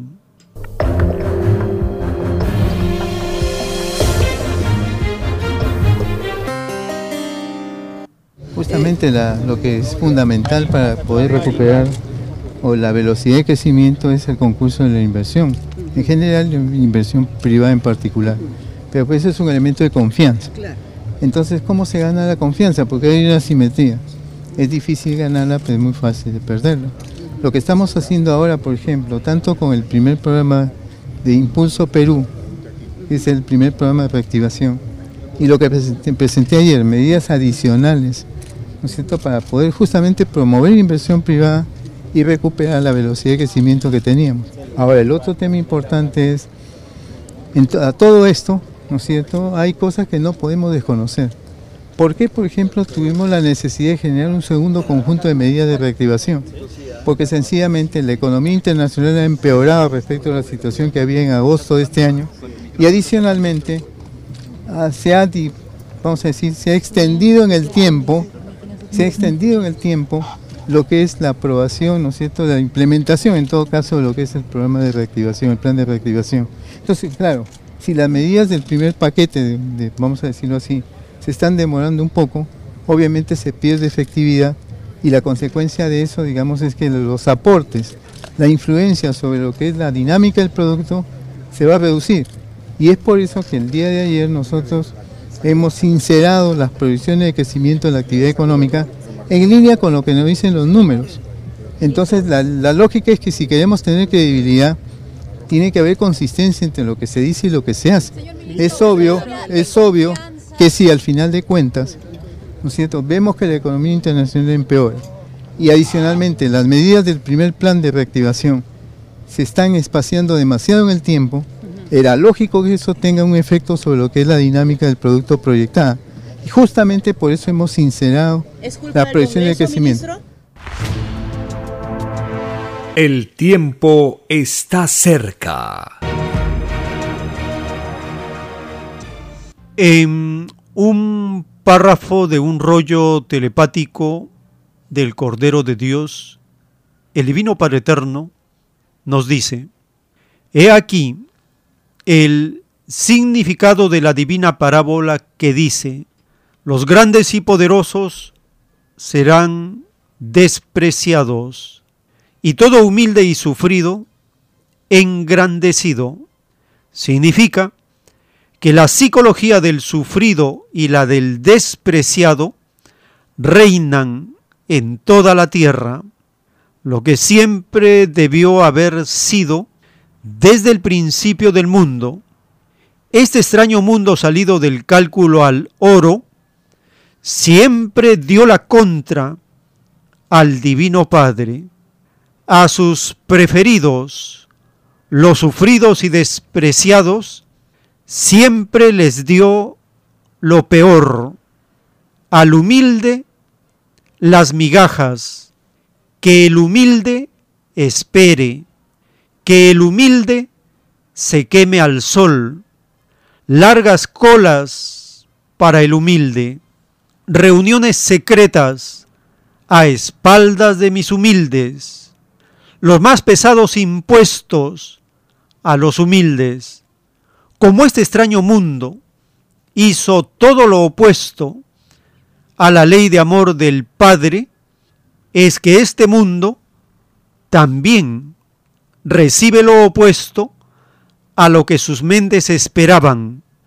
la cosecha de lo que sembró este extraño mundo es el llorar y crujir de dientes, porque hizo más mal que bien, dividió su fruto hasta en la forma de su fe, sabiendo que sólo hay un solo Dios, no más, escrito por el primogénito solar, Alfa y Omega.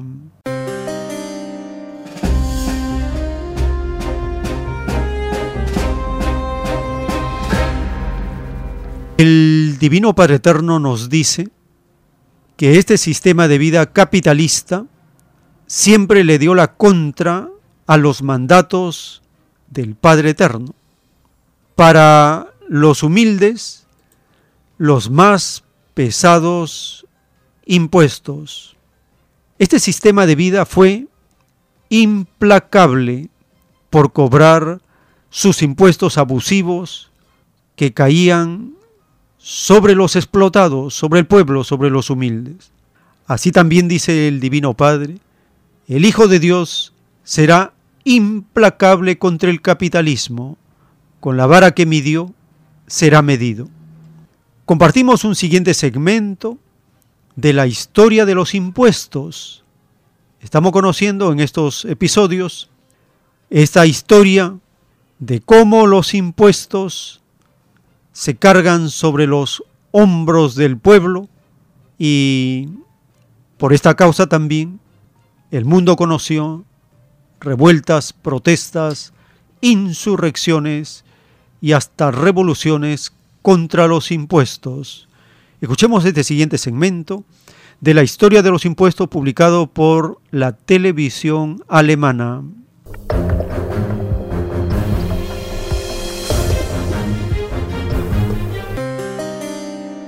Los impuestos son una de las intervenciones más masivas de un gobierno, pero también una definición del trabajo del gobierno. Sin impuestos no hay gobierno. Crece la desconfianza de los ciudadanos hacia sus gobiernos. Los impuestos son un tema central en este conflicto.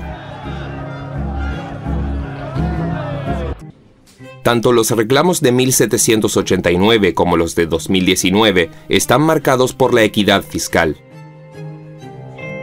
Igualdad fiscal para todos. Todos hacen su contribución, incluso las pequeñas sumas. Exigimos la protección de los bienes comunes, el fin de los privilegios, el derecho a la dignidad. Detengan el aumento de los impuestos y las injusticias sociales. Nos toca a nosotros hacer política. La emergencia social nos une. Exigimos explicaciones sobre los ingresos fiscales y el gasto público.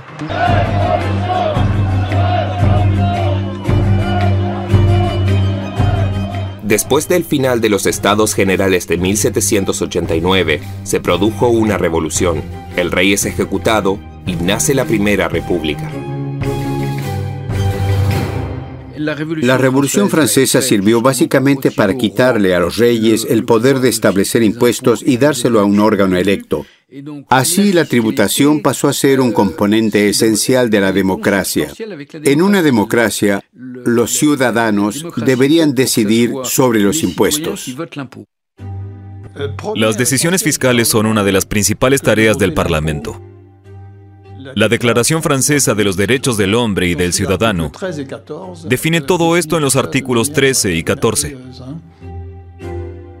En el artículo 13 defiende el impuesto general como esencial para sostener el poder público y los gastos administrativos.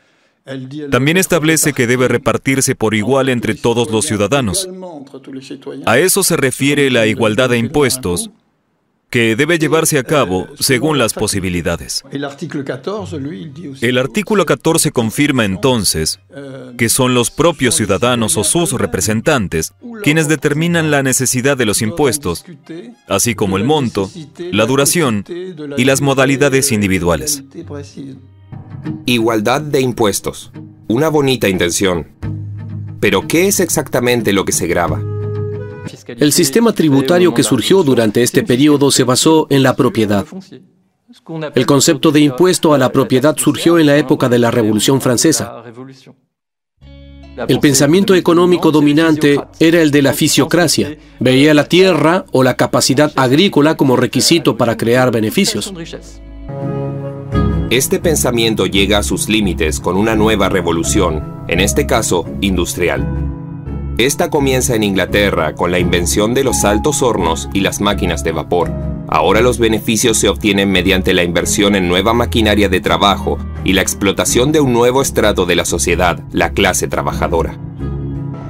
En toda Europa se adapta la tributación a esta nueva economía, Además de los impuestos sobre la propiedad, los impuestos sobre los bienes de consumo como el vino, las cerillas y el tabaco llenan las arcas del Estado. Estos son independientes de los ingresos e iguales para todos y por lo tanto afectan especialmente a trabajadores y campesinos. Pero estos impuestos no son suficientes para cubrir los nuevos gastos para el desarrollo del capitalismo. Los estados se endeudan para financiar la construcción de carreteras y vías férreas, el saneamiento de las ciudades y su expansión colonial. La creciente deuda hace que los ricos prestamistas se enriquezcan aún más gracias a los intereses. Las deudas se convierten en un problema constante hasta que la revolución industrial abre un nuevo capítulo en esta historia. Al igual que los revolucionarios franceses de 1789, los conservadores británicos que están en el gobierno en el siglo XIX también luchan por la cuestión del reembolso. El gobierno tenía que generar ingresos. Una forma fácil hubiese sido aumentar aún más los impuestos al consumo. Al mismo tiempo, surgió la idea de que los impuestos indirectos no eran justos. Aunque ya existía la idea de la distribución equitativa, esta fue formulada principalmente por los movimientos laborales británicos del siglo XIX. Ellos defendían la idea de que los impuestos sobre la renta eran más justos que los impuestos sobre el consumo.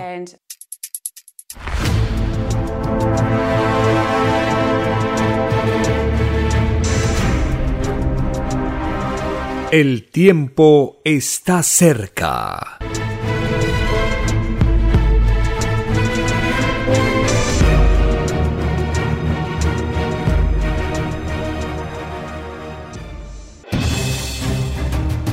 El tiempo ha llegado. Hay momentos cuando el pueblo entra en un estado de soberanía y esto ocurre cuando el creador de la vida ordena cambiarlo todo. Por mandato divino, está escrito en la doctrina Alfa y Omega que deben constituirse congresos de obreros y obreras en todas las naciones. Cristo dijo en Lucas 12, verso 32, no temáis, pequeño rebaño, porque a vuestro Padre le ha placido daros el reino. Envíe sus aportes en texto y audio al 934-407-166 o solicite más información al 934-407-166. Solo una unidad común con nueva moral dará paz al mundo. Por orden de Dios Padre, el mundo será dirigido por los trabajadores. Ha llegado el tiempo para que el pueblo escoja su propio destino y se gobierne a sí mismo. Alegraos, humildes del mundo, vuestro yugo llega a su fin.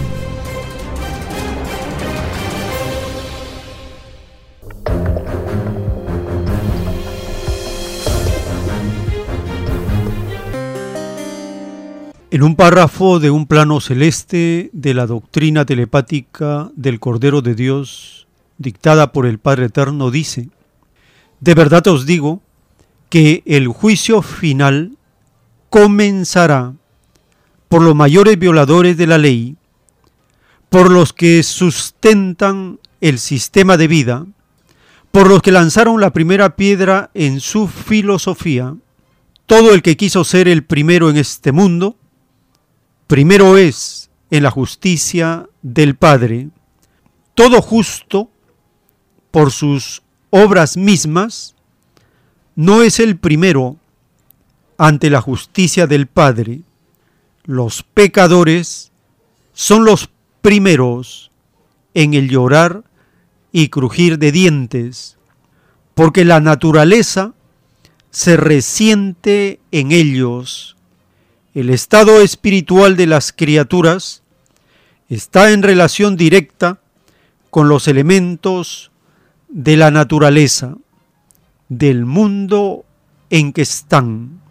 El todo sobre el todo está en sus acciones aisladas y está a la vez en el infinito. He aquí la ley de los sucesos. Cuando una doctrina está destinada a reinar por sobre las demás, lo de arriba es igual a lo de abajo, Los elementos participan dentro de sus leyes de lo mismo que participan los espíritus, porque ambos, materia y espíritu, tienen los mismos derechos. Ninguna criatura humana ha visto el interior de los elementos, la fuerza magnética que mueve a las moléculas, lo oculto que encierran.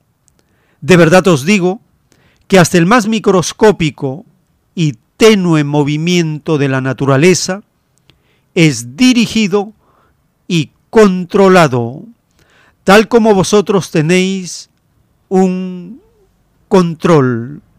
Y en otro párrafo de un plano celeste dice, disfrutasteis de la vida con íntima alianza con los elementos de la naturaleza, y ellas también participan del divino juicio final, y lo que fue vuestra naturaleza se constituye en vuestra pesadilla, porque no cumplisteis lo de Dios por sobre todas las cosas en la prueba de la vida.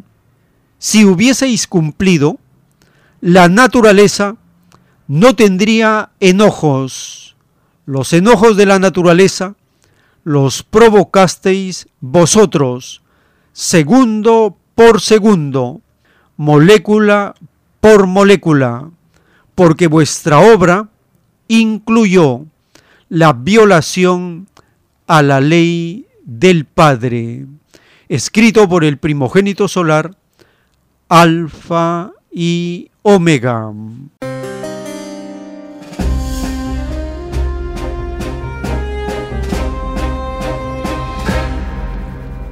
El enojo de la naturaleza por la desobediencia de los ambiciosos y esta legión de ambiciosos acapara la distribución de alimentos, de granos, de cereales, como el trigo. Estas grandes multinacionales están sintiendo ahora cómo la naturaleza se resiente, se enoja y por las sequías y otros fenómenos de la naturaleza, grandes cosechas este año 2022 como nunca ha ocurrido en sus vidas, según testimonio de los agricultores, está sucediendo. Escuchemos esta información del rebaño de Argentina.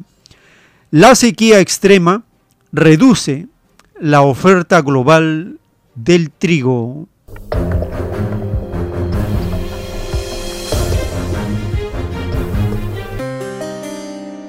El trigo en el campo de Cristian Olaizola, en la provincia de Buenos Aires, suele medir 50 centímetros de alto y estar verde cuando falta un mes para la cosecha. Pero este año mide la mitad y ya está dorado. Argentina es el séptimo exportador mundial de trigo y en medio de la guerra de Ucrania sufre una sequía que reducirá la cosecha a la mitad. Tengo 48 años y sí, lejos es la sequía más grande que he visto en mi zona en toda mi vida. Notamos que en los últimos 3-4 años eh, los regímenes de lluvia se van acortando, se van achicando constantemente el cultivo se hizo prácticamente sin agua porque fueron lluvias de 5 milímetros, 7, 8, 3, 4 lluvias, no más de eso. Olaizola sospecha de que se trata del cambio climático. Teme que este año cosechará un tercio de lo previsto en estas 80 hectáreas en General Rodríguez. La menor oferta ya está elevando el precio del cereal, pero esta subida apenas disminuirá las pérdidas de Olaizola. En Buenos Aires, el manager de commodities de la empresa StoneX destaca que la sequía argentina agrega volatilidad al mercado mundial de trigo, pero que no tiene tanto impacto como la invasión rusa a Ucrania. Agrega volatilidad al sistema Argentina, sí, eh, menos que otros años por, la guerra de dos colosos de la exportación de, trigo. El impacto más importante es el tema Brasil. Nosotros somos el principal abastecedor de Brasil. Ya está buscando otros orígenes. Posiblemente va a ser algo de Canadá, Estados Unidos o Rusia. Y eso posiblemente genere eh, algún movimiento de precios alcista. Detrás de las sequías está el calentamiento global, advierte Laura Rocha, periodista especializada, coautora de un nuevo libro llamado Recalientes, porque la crisis climática es el problema más urgente de nuestro tiempo. Las hace más prolongadas, las hace más recurrentes eh, y lo que no estamos este, planificando tiene que ver con el uso del suelo. O sea, estas sequías cada vez van a ser más frecuentes, y lo dice la ciencia. De hecho, a 2050 está proyectado que si no se hace nada con la situación tal como está hoy, se pierdan casi cuatro puntos del PBI. Por la sequía, Argentina dará prioridad al abastecimiento interno de trigo y reducirá sus exportaciones justo cuando sufre otra sequía, la de divisas. Además, está el riesgo de que se encarezca aún más el pan y otros derivados del cereal, tanto en este país como en el resto del mundo. El tiempo está cerca. En las eh, revelaciones telepáticas dictadas por el Divino Padre Eterno, está escrito, los capitalistas de todas las generaciones pertenecieron a las legiones de este demonio Osiris. Toda imperfección espiritual se conserva por muchas existencias. Es lo que dio origen al capitalismo, una tiniebla nacida en la era faraónica, una tiniebla que comenzó por los ojos, pues los malditos faraones empezaron con la vanidad material. Codiciaban primero el oro como arte, luego como monopolio, hasta influenciar en las propias necesidades, en el propio vivir. Era una remotísima época en que empezaba a surgir el trueque, el cambiar una cosa por la otra, según las necesidades. Es más fácil que entre al reino de los cielos uno que en su mente prefirió el trueque a uno que prefirió el ser comerciante. La moral del que hizo trueque nada tiene de qué avergonzarse ante el Padre. La moral de comerciante sí que se avergüenza ante el Creador, porque esta última moral nadie la conoce en el reino del Padre. Y en otro párrafo del rollo telepático está escrito, se inicia para el mundo un nuevo concepto de la propiedad, un concepto que no viola la ley ni la moral del Padre. Se inicia la era de mitad y mitad y con tendencia al trueque. El dinero por el cual no entraréis al reino de los cielos desaparecerá del mundo, porque el demonio y sus filosofías son también probados por el Padre, y todo tiene su tiempo y su límite. Toda prueba lo tiene, escrito por el primogénito solar, Alfa y Omega.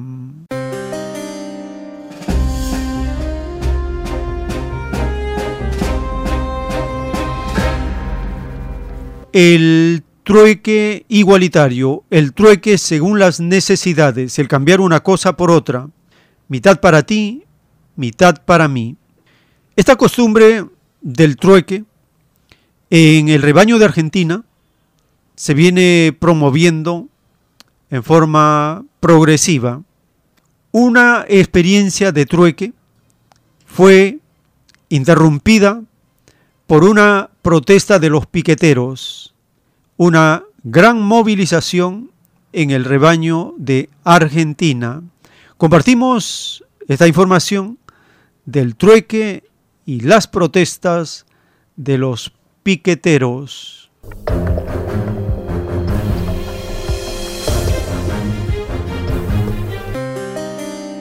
Se había planteado como una jornada de trueque para visibilizar que los argentinos y argentinas necesitan comerciar sin acceso al dinero, pero la masividad de la protesta frente al Ministerio de Acción Social unificó la jornada. Bueno, fueron los reclamos que le presentamos al ministro anterior, por eso se ha agravado la situación, porque el compromiso que hizo el ministro de Desarrollo Social anterior no se cumplió. Tenían que entregar elementales herramientas para el trabajo de los proyectos productivos que hay en los barrios, comida para los comedores, cosas tan elementales como esa, y no lo logramos hacer. Un contexto inflacionario promovido por las corporaciones alimenticias, del que las familias más humildes no pueden escapar. En un año, la verdulería, rubro verdulería aumentó 158%. Eh, rubro almacén, más del 100%. Este, eso aumenta en los barrios, lo que hace que las familias ya no puedan comer dos veces al día. Una conflictividad que crece de cara al fin de año por el decreto presidencial que congeló la cantidad de planes sociales. Los números del INDEC dicen que la canasta básica sin alquiler es de 128 mil pesos. Realmente no solo nosotros, los sectores de trabajadores formales, hay muchísimos trabajadores formales que no llegan a la canasta básica, entonces estamos en una situación de pobreza y de hambre que es calamitosa. Por su parte, la ministra de Acción Social de la Nación, Victoria Tolosa Paz, parece mantener una postura rígida al respecto. Está claro que la voluntad de esta ministra es darle cumplimiento. Las normas en la Argentina están para cumplirlas, los decretos se cumplen, es la voluntad del presidente de la Nación y esta ministra ponerle un techo a la incorporación de lo que se llama potenciar trabajo en las tres versiones y por supuesto que fue parte del diálogo genuino, legítimo en la mesa de diálogo que se construyó. El tiempo está cerca. Les recordamos las actividades culturales de los domingos en Vegetalia, Girón Camaná 344 en el Cercado de Lima, a partir de las 3 de la tarde, con los asistentes, conversatorio y intercambio de la divina revelación. Estamos compartiendo las actividades culturales de los domingos en Vegetalia. Para este domingo 13 de noviembre de 2022, el tema del autor de los rollos telepáticos del Cordero de Dios y también el conocimiento, el mensaje que da el Divino Padre para este mundo, se compartirá investigaciones y datos por este mes de aniversario del primogénito solar. El ingreso para estas actividades es completamente libre. Pida también sus volantes y sus folletos para compartir gratuitamente. Y en el distrito del INSE en el restaurante vegetariano Fuente Natural, en Avenida César Canevaro, 469, de lunes a sábado a partir del mediodía, puede acercarse para también solicitar sus volantes y sus folletos del mensaje telepático. También el jueves 17 de noviembre, a partir de las 5 de la tarde, en el restaurante vegetariano Fuente Natural se compartirá una conferencia de la divina revelación, el consolador y la profecía en Avenida César Canevaro 469 este jueves 17 de noviembre a partir de las 5 de la tarde. Están invitados para esta conferencia con motivo del mes de aniversario del autor de la Divina revelación.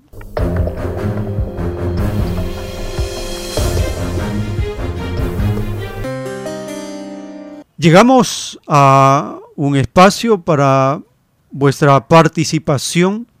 Teléfonos en cabina 471-1898, 681-1152 y al celular 934-407-166.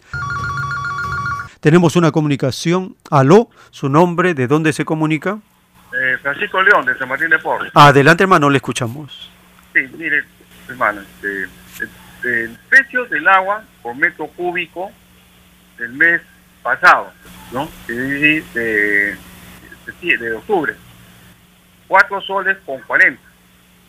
El precio del metro cúbico del agua este mes, lo recibí, lo recibo ayer, 5 soles con 60 centavos. Eh, ¿Quién se preocupa por los pobres? ¿Quién se preocupa por el pueblo? De, tanto hablan del pueblo. Otra cosa, eh, creo que en Colombia se está produciendo una asamblea del llamado Grupo del Pueblo. Al parecer no participa el Perú. Eh, y nadie se molesta por eso, ¿no? Eh, con el señor Castillo tampoco ha reclamado por eso. Se hace alusión, ¿no? De que el Grupo de Lima debe desaparecer, ¿no? Y, en verdad yo me pregunto, señor Castillo, ¿con quién está? está con la izquierda o los progresistas o si está como siempre con la derecha. Muy agradecido. Gracias hermano por su participación. El mandatario del rebaño de Perú está cumpliendo el papel de destructor del neoliberalismo. Esa es su función en el rebaño de Perú. Como hemos explicado en programas anteriores, los 200 años del gobierno de la derecha, en todas sus variantes, la última neoliberal, destrozaron al Perú, dejaron en ruinas y llega un gobernante que no tiene línea, no tiene filosofía, no es experto en nada, y entonces imagínese cómo va a poder de las ruinas arreglar la casa, no puede, eh, tiene que destruirlo. Esa es su función. Tenemos un siguiente contacto. Aló. Aló, buenos días. Habla, habla Irma Johansson ah, de, de Comas, señor, adelante, Norte. Mire, hermano, eh, nosotros sabemos de que nuestro presidente no es no es un revolucionario de izquierda radical ni nada por el estilo. Es un gobierno demócrata dentro de lo que puede gobernar. Él tenía dificultades desde antes de entrar al gobierno.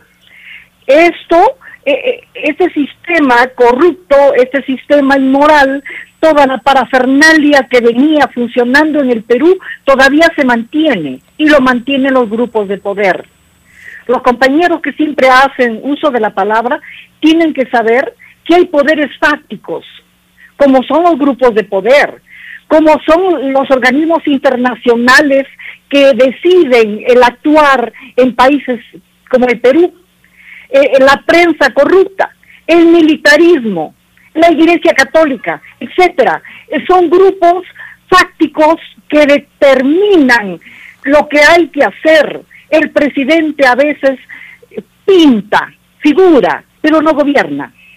Entonces mal, mal hacemos, o sea, un, un, un error craso, una ignorancia eh, punible es echarle la culpa al presidente actual de todo lo malo que hay en el Perú en este momento y en el pasado, porque eso está enraizado. Nuevos, nuevos nudos en viejas ataduras que se continúan, que se continúan y se van a seguir continuando. Y este sistema que se liquide, que Pedro Castillo termine de liquidar lo incorrecto, lo injusto, lo, el, el desgobierno que existe en un sistema neoliberal a ultranza como el que existe en el Perú.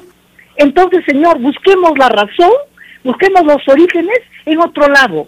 No seamos facilistas.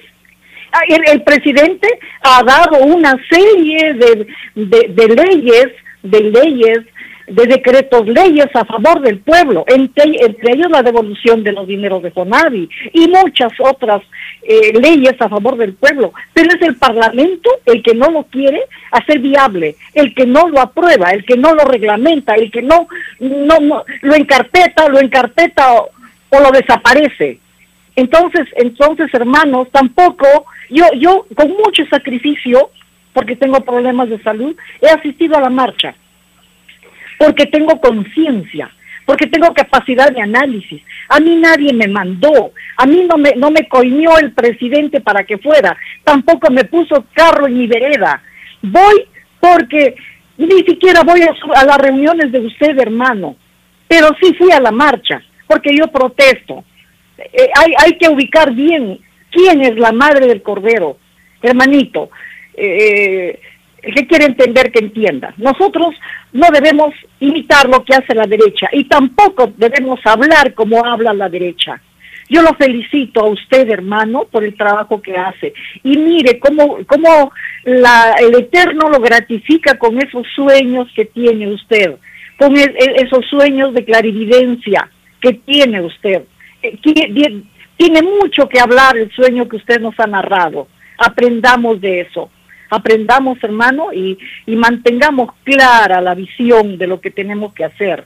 No, que si queremos ladrar, hermano, disculpe usted, está la prensa, está la prensa corrupta, está la prensa de la derecha, que vayan ahí los hermanitos, pues que solamente sabe despotricar y hablar mal del prójimo y de nuestro gobernante que a, nuestro gobernante se lo persiguen a él, lo van a liquidar, lo van a decapitar, a su esposa lo están persiguiendo, a su hija lo han, lo han perseguido. ¿Cuál es la ganancia? ¿Cuál es la utilidad que gana nuestro presidente? Nada, nada, nada. Es, es un hombre valiente es, un hombre que se está quemando por nosotros, por la gente de su pueblo. Quien no lo quiere entender es su problema. Pero la verdad se ha dicho, hermanito. Muchas gracias, que Dios lo bendiga. Gracias, hermana, por su participación. Y cuando tenemos esta idea del papel o misión que cumple el mandatario de Perú, nosotros entonces tenemos un poco clara la visión del por qué está ahí. Él está ahí para destruir al neoliberalismo y entendemos las acciones que está haciendo en ese camino de destructor del neoliberalismo. Como dice la divina revelación, los puestos clave de los gobiernos ya están ocupados por los capitalistas, los derechistas, los mafiosos. Los puestos claves ya están ocupados. El mandatario que llega ni siquiera puede conocer todos los ambientes de palacio de gobierno porque ya están ocupados. Es como un extraño. Y el actual mandatario de Perú es el más extraño para la mafia que gobierna esta nación, la mafia económica. A pesar de ello, como dice la revelación, están haciendo que dé cuenta de sus actos, sacándole al milímetro todo lo que hace, y se cumple sin querer parte del juicio de Dios que será extendido por toda la nación. Tenemos una comunicación. Aló, su nombre. Buenos días. Este, Mavi, llamo de Cono Norte. Adelante, hermana, le escuchamos. Gracias.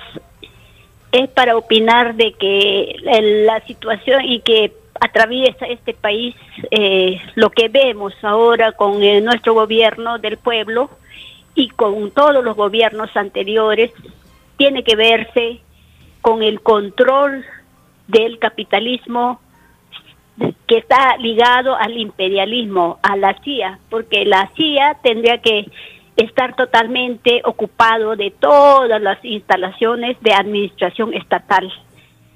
Prácticamente ellos lo tienen controlando y ellos habrían armado para hostilizar a todos los gobiernos que entran para desestabilizar porque no quieren un gobierno estable de esa forma, ellos tienen planes posiblemente para implantar otro tipo de gobierno, porque vemos no solamente con este gobierno, vemos desde Toledo hasta con mismo este eh, Fujimori. Fujimori ha sido pues manipulado, manejado por el imperialismo. Imperialismo prácticamente le ha empujado, ¿no? Y lo ha usado a ese grupo de personas, al, al ¿cómo llama? Vladimir Montesinos lo usaba, es instrumento del imperialismo ha sido Montesinos. Y entonces este prácticamente desde Toledo que tomó también después de Fujimori ha sido también perseguido, han querido también este vacar a él muchas veces igual forma, lo único que no han podido, no han querido vacar es con Alan García, porque Alan García ha sido instrumento del, del imperialismo. El resto de todos los gobernantes que ha seguido en ese, este tiempo, a toititos le han perseguido a través de Poder Judicial, a través de, eh, de sea, un Congreso. Congreso prácticamente es pasión del, del imperialismo claramente se ve, no necesitamos ni investigar ni nada, con su actitud están demostrando. Entonces, ¿qué podemos decir? ¿Qué podemos este, pensar ya más? Ya está bien claro, ellos mismos se han destapado, Poder Judicial mucho tiempo con los medios de comunicación han hostilizado al, a todo, lo, todo el pueblo, a todos los gobernantes, y ellos lo han corrompido a los gobernantes. Los gobernantes acá son corruptos, posiblemente, pero ¿hasta qué punto será? ¿Cómo, cómo nosotros podemos saber? Que esos gobernantes, a ver, hasta ahorita no están presos, ni siquiera. Pero si realmente tienen culpa o han delinquido, ¿por qué no están presos?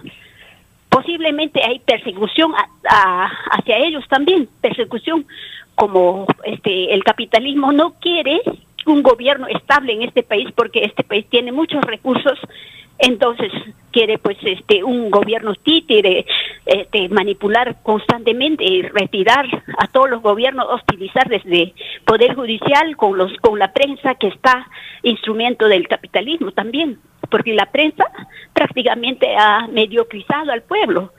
Todo el tiempo la prensa le ha escarbado su mente del pueblo le ha este eh, prácticamente ha idiotizado. Entonces nosotros hemos estado pues mirando la prensa y pensando según como quieren ellos. Eso es lo que vemos. Muchas gracias.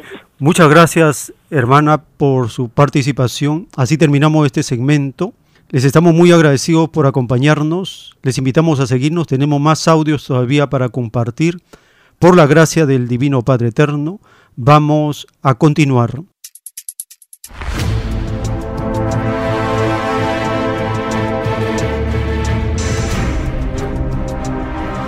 El tiempo está cerca.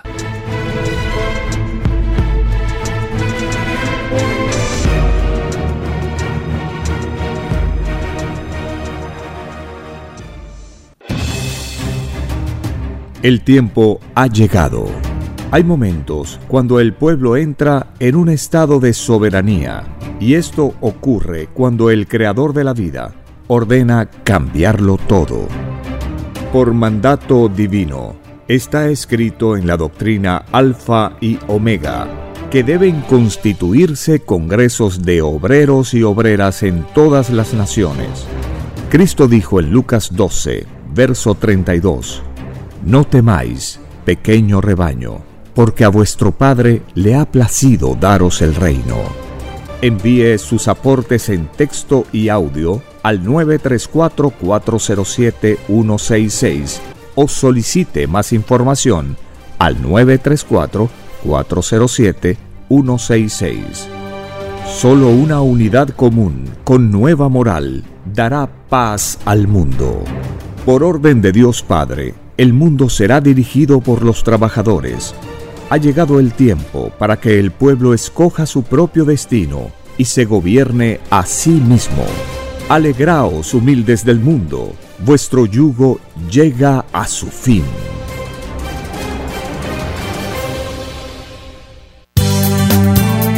Es Radio Cielo, una nueva era de la radio en el Perú. Programación de avanzada para todos.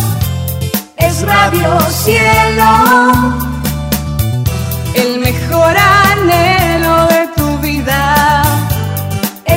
Radio Cielo, sembrando amor y conciencia. Es Radio Cielo.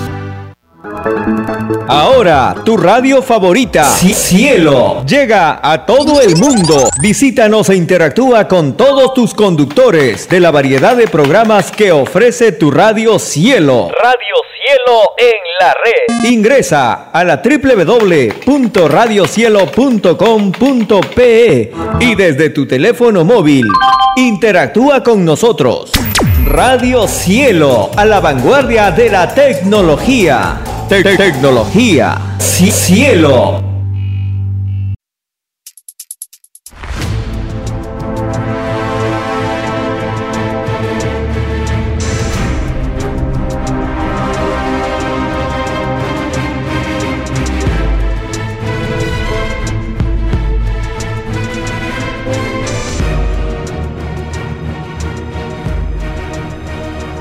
Porque los acontecimientos de la prueba de la vida no se detienen. Porque todo tiene un principio, un desarrollo y un fin. Estamos compartiendo. El tiempo está cerca. Una gran oportunidad para cambiar nuestros destinos y la vida. El cambio de costumbres provocará la caída del sistema de vida, de las leyes del oro. Los acontecimientos le salen al encuentro a las criaturas. Una nueva revelación, escrita por el primogénito solar, Alfa y Omega, se extiende por el mundo. Ciencia celeste, nueva moral filosofía común, justicia divina. El tiempo está cerca.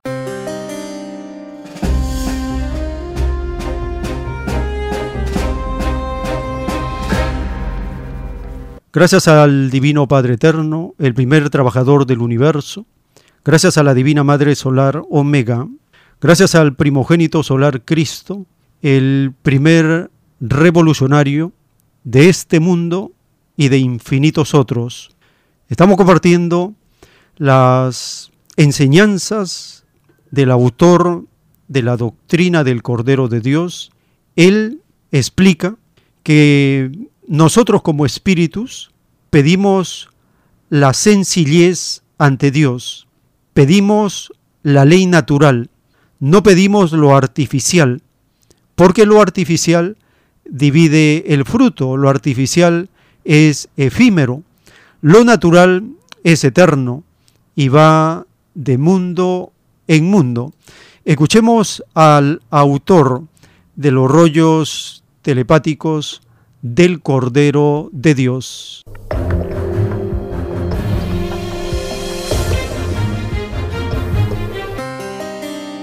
artificial es efímero, artificial dura mientras dura el sistema de vida. Lo natural va de planeta en planeta. Y ellos están en la ley de la condición. Porque dice el Padre, ni el mismo Papa como espíritu pidió la vestimenta, pidió el trono. No lo pidió. Pidió leyes naturales, pidió la sencillez. Se olvidó la prueba de la vida. Cayó. Lo mismo dice el Padre de los llamados reyes de la tierra.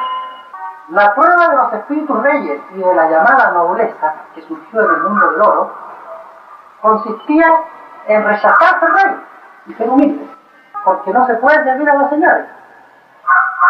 Ningún llamado rey, ningún noble, como se llamaba, entra al reino de los.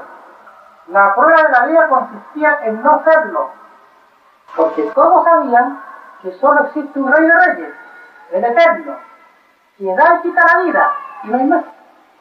Los reyes, dice el Padre, es la máxima expresión de la soberbia y el orgullo y la vanidad. Es más fácil que entre un sencillo y humilde corazón a que entre un rey al reino de Dios. Hermano, a, a esto, a esto todo este, no es, no es este, ninguna religión, ¿no es cierto? ¿Cómo se le podría llamar? ¿Una secta? ¿Cuál? ¿A dónde pertenecen? ¿Qué? Ustedes. Yo, yo no pertenezco a nada. Y solo. Esto se llama revelación. No, está bien, pero usted, No, hermano, no pertenece. los hermanos, Él es muy... Él solamente trata de la revelación. Yo sigo instrucciones del Padre. Y prueba todo lo que estar en mi camino, las pruebas. Siempre será así, y se extiende igual. El tiempo está cerca. En un plano celeste de la escritura telepática dictada por el Padre Eterno dice, todo tiene su tiempo y su límite. Toda prueba lo tiene. El materialismo que os ilusionó de padre a hijo caerá por su misma ley y el principio de salvación de este mundo es la fe de cada cual. La fe derrota siempre al demonio. La fe es eterna y el demonio microscópico. Y tarde o temprano el demonio se aburre, tal como muchos demonios ricos se aburren de la riqueza y hasta se suicidan. El abuso a la abundancia les mata toda moral, porque los lleva al hastío y al aburrimiento. Ninguna ley del Padre lleva a eso, porque todo es moderado en el Padre y desordenado en el demonio. La riqueza que os ilusionó por siglos y siglos no reinará más en el mundo, porque los espíritus que nacerán no le darán más importancia. Más importante para ellos será el conocimiento, la sal de la vida, la ciencia eterna, y quedará escrito en los libros del futuro la filosofía de la riqueza como un fenómeno raro, como un bicho desconocido, como la época de un mundo primitivo que tenía el complejo de adueñarse de las cosas, y todo rico famoso será estudiado como se estudia un fenómeno, un espécimen en la escala evolutiva del monito humano. La psicología del futuro estudiará las causas del complejo de riqueza y a esas criaturas nada les faltará y le dará igual tener o no tener lujo o confort, porque más pasarán fuera de la tierra y desde bebé se prepararán para sus viajes al cosmos, escrito por el primogénito solar Alfa y Omega.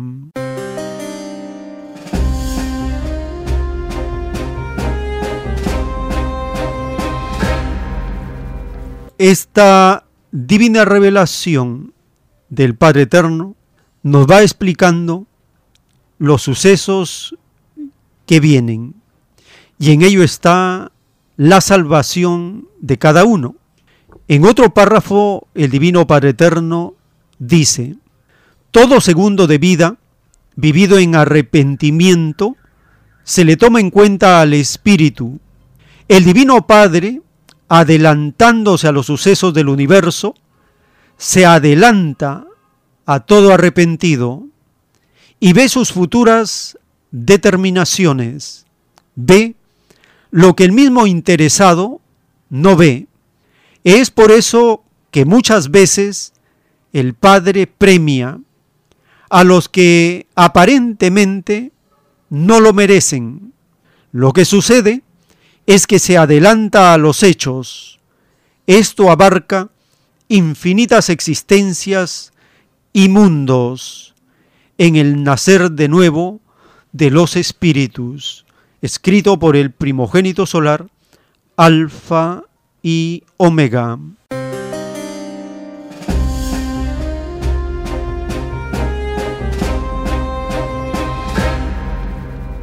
Estamos conociendo la revelación de los salvos. Solo la fe salva al espíritu, porque la fe es eterna y lo del demonio es microscópico. Solo la fe vence al demonio. Y el demonio se aburre, tarde o temprano, de estar dándole la contra siempre a la luz, al bien, a la virtud, a la verdad, a la justicia, a la ley de Dios. Los demonios siempre se aburren porque todo es caos y desorden en ellos. Ninguna ley del Padre lleva al hastío y al aburrimiento, porque todo es moderado en el Padre y desordenado en el demonio. Cuando leemos el capítulo 21 del libro de Job, este personaje, estudiado por marxistas del siglo XXI, y escriben libros de la psicología de Job, y nos habla que Job llega a afirmar cómo es que los malos prosperan en este planeta de pruebas. Y el Padre Eterno nos dice que aparentemente son premiados porque reciben premios adelantados de futuros arrepentimientos.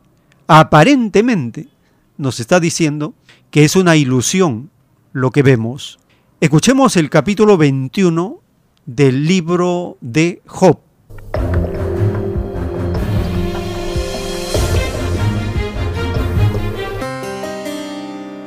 Capítulo 21 Entonces respondió Job y dijo, Oíd atentamente mi palabra, y sea esto el consuelo que me deis.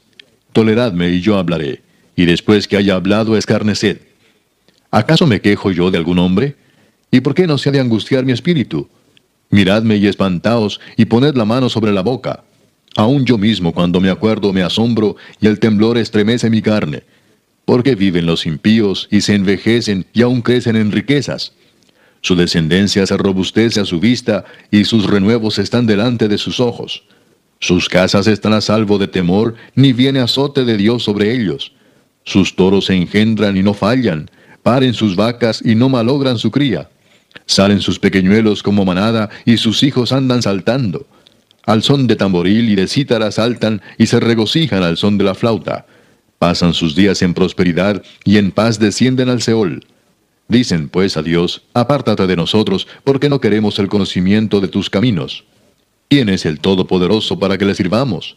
¿Y de qué nos aprovechará que oremos a Él? He aquí que su bien no está en mano de ellos, el consejo de los impíos lejos esté de mí.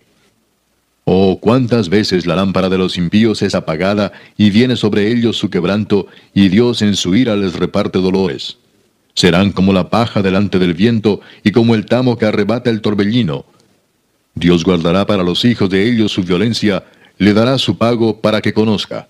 Verán sus ojos su quebranto y beberá de la ira del Todopoderoso. Porque qué deleite tendrá él de su casa después de sí, siendo cortado el número de sus meses? ¿Enseñará alguien a Dios sabiduría, juzgando él a los que están elevados? Este morirá en el vigor de su hermosura, todo quieto y pacífico. Sus vasijas estarán llenas de leche y sus huesos serán regados de tuétano. Y este otro morirá en amargura de ánimo y sin haber comido jamás con gusto. Igualmente yacerán ellos en el polvo y gusanos los cubrirán. He aquí yo conozco vuestros pensamientos y las imaginaciones que contra mí forjáis, porque decís, ¿qué hay de la casa del príncipe y qué de la tienda de las moradas de los impíos? ¿No habéis preguntado a los que pasan por los caminos y no habéis conocido su respuesta que el malo es preservado en el día de la destrucción? Guardado será en el día de la ira. ¿Quién le denunciará en su cara su camino? Y de lo que él hizo, ¿quién le dará el pago? Porque llevado será a los sepulcros, y sobre su túmulo estarán velando. Los terrones del valle le serán dulces, tras de él será llevado todo hombre, y antes de él han ido innumerables. ¿Cómo pues me consoláis en vano, viniendo a parar vuestras respuestas en falacia? El tiempo está cerca.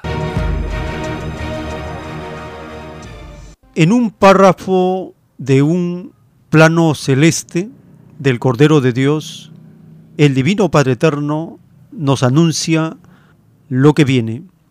Recién los soberbios conocerán el poder de Dios, que se expresa primero por doctrina viviente y en la naturaleza después. Toda nueva ley debe ser primero enseñada y después ejecutada. De hacer lo contrario, reinaría el caos en el mundo, porque están todos ilusionados. Muchos se suicidarían creyendo que llegó el fin del mundo. No, hijos, no hay tal cosa.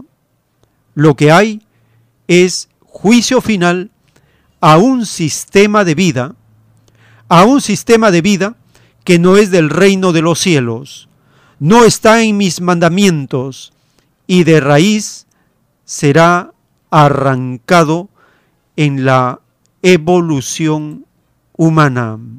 Y en otro párrafo dice el Divino Padre Eterno, de verdad os digo que la riqueza os aleja de mi reino, porque no preferís las escrituras del Padre. Así igual, no se tiene preferencia por los que fueron ricos en este mundo. Lo de arriba es igual a lo de abajo. De verdad os digo que cualquiera pudo haber sido rico. Libre albedrío tienen todos. La causa no está en la riqueza misma.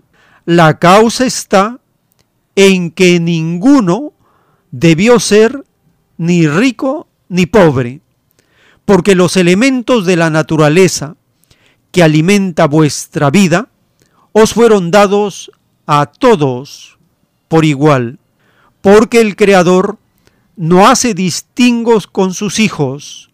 ¿Por qué los hombres las hacen? Es lo que tienen que responder ante Dios, el reino y el mundo, porque todos pedisteis juicio público universal. ¿Cuál es la filosofía del reino de los cielos? Allí nada se oculta, porque todos son limpios de corazón.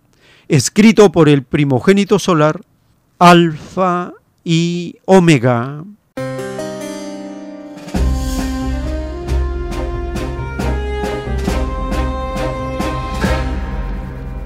¿Qué está ocurriendo en el planeta, en la naturaleza? Estamos conociendo una parte del poder de Dios, porque ya se expresó primero por doctrina viviente y ahora en la naturaleza.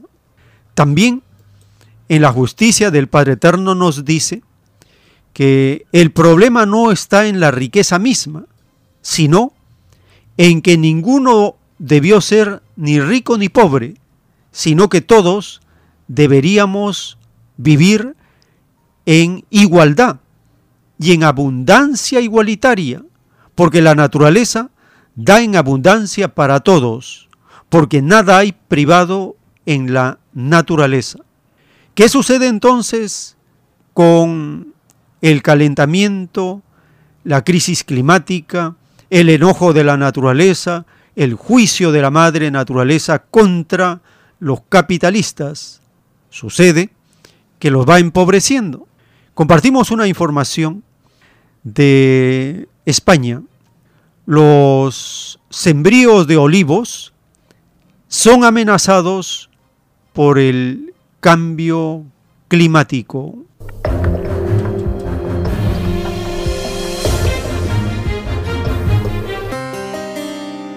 La cosecha de aceituna ya empezó, también aquí en Quesada, al sureste de España.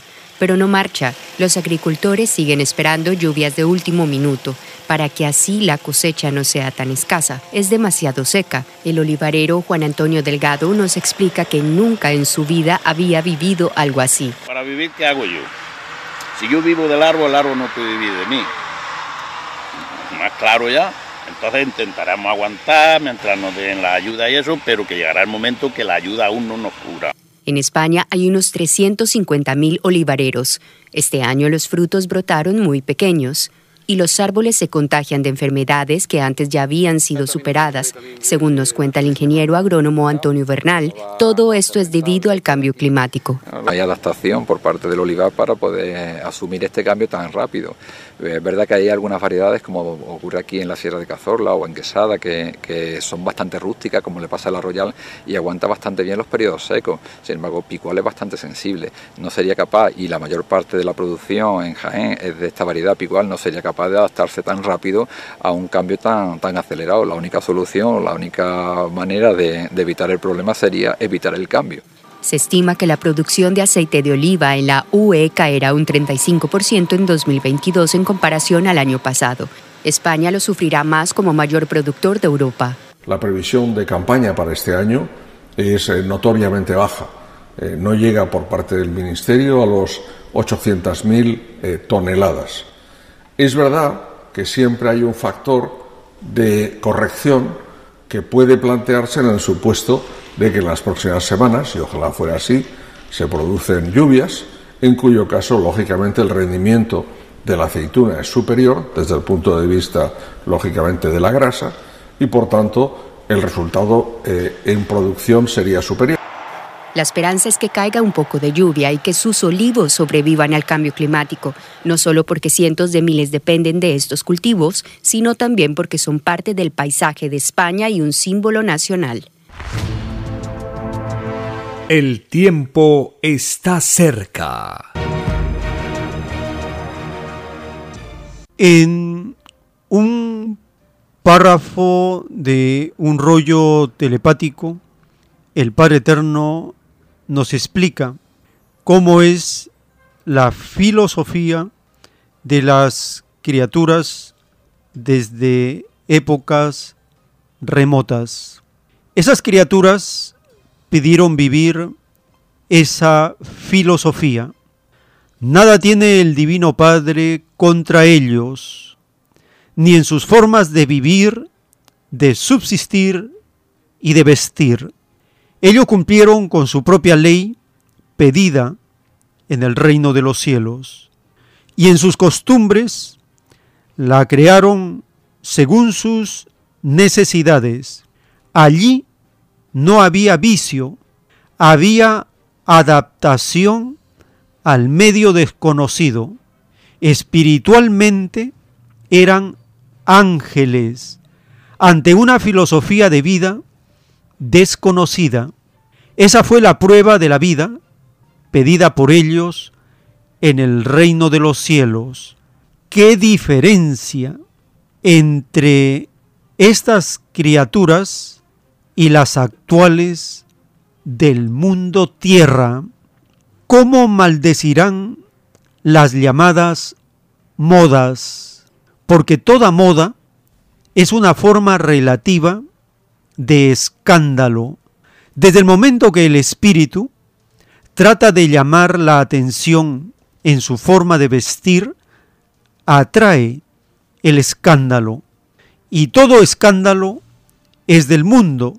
Estas criaturas son llamadas mundanas en el reino de los cielos, pues vienen de microscópicos planetas de pruebas todo escandaloso no entra en el reino de los cielos, escrito por el primogénito solar, Alfa y Omega.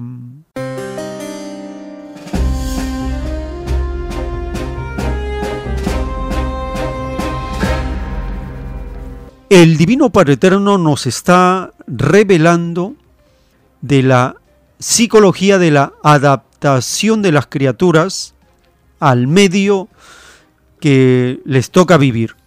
Por ejemplo, nosotros estamos viviendo el tiempo de la revelación y nos adaptamos a las leyes y costumbres de la nueva revelación.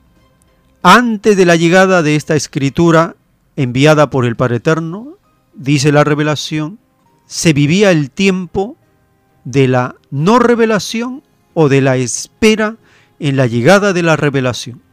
Y las criaturas se fueron adaptando al mundo, violando la ley de Dios. Nosotros continuamos con esa influencia del capitalismo, pero ya tenemos desde nuestro interior una resistencia.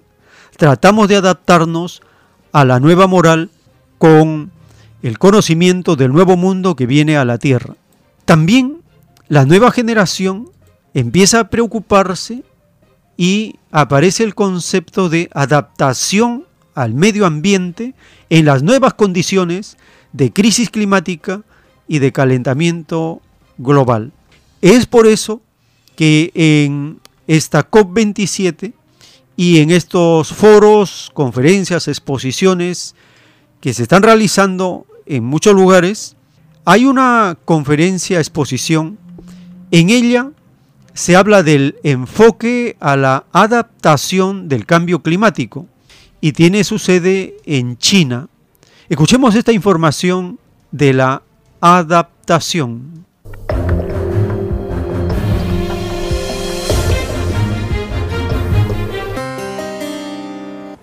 En el pabellón chino de la COP27, Beijing impulsa enérgicamente el enfoque en adaptación, un tema que muchos expertos consideran que a pesar de ser crucial, a menudo es marginalizado.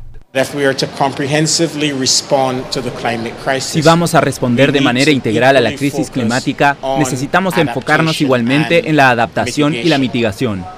La adaptación siempre ha sido vista como la mitad ignorada de la ecuación del clima global.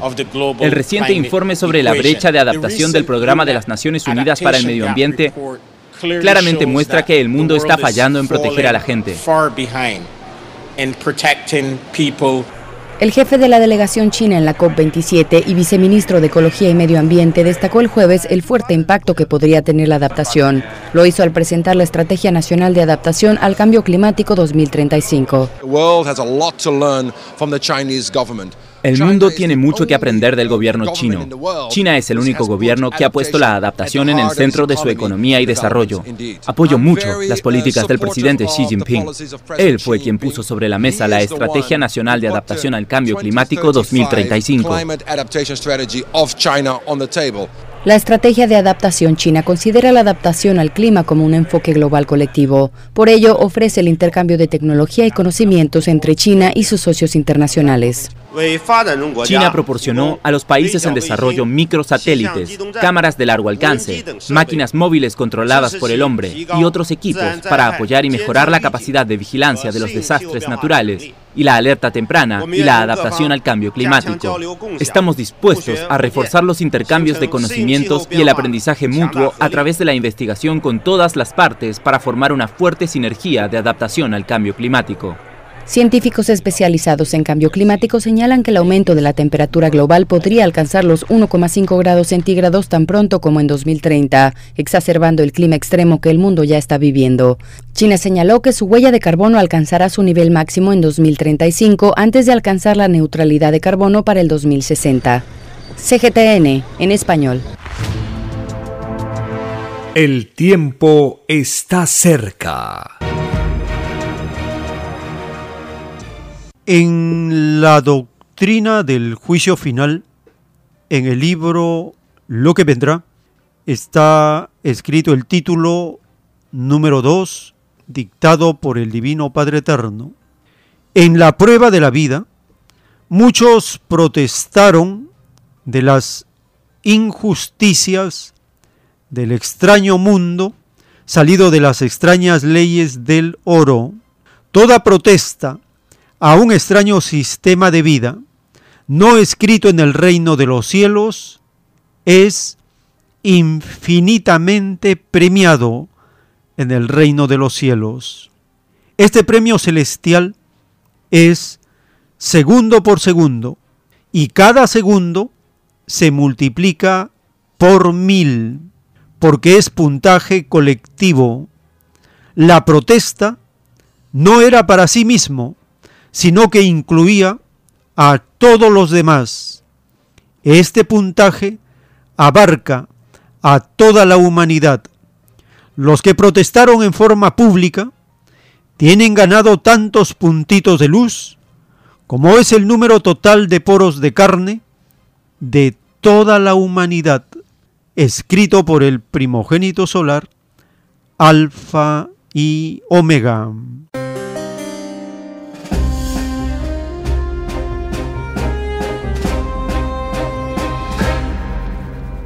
Dice el Divino Padre Eterno que todos pedimos protestar contra toda forma de injusticia que podía salir al encuentro en cualquier momento de la prueba de la vida. Y el capitalismo es la injusticia legalizada por la cual todos los que protestaron ganaron puntaje de luz multiplicado por mil, y los que protestaron en forma pública tienen ganado tantos puntitos de luz como es el número total de poros de carne de toda la humanidad. En esta categoría están los revolucionarios. Nosotros estamos en la de la protesta colectiva. La revelación del Cordero de Dios nos dice que esta generación hace el trabajo de las generaciones del pasado y que esta generación acusa al capitalismo por el daño a la generación futura. Escuchemos esta nota de protesta de activistas durante la extraña jornada de negociaciones de la COP27.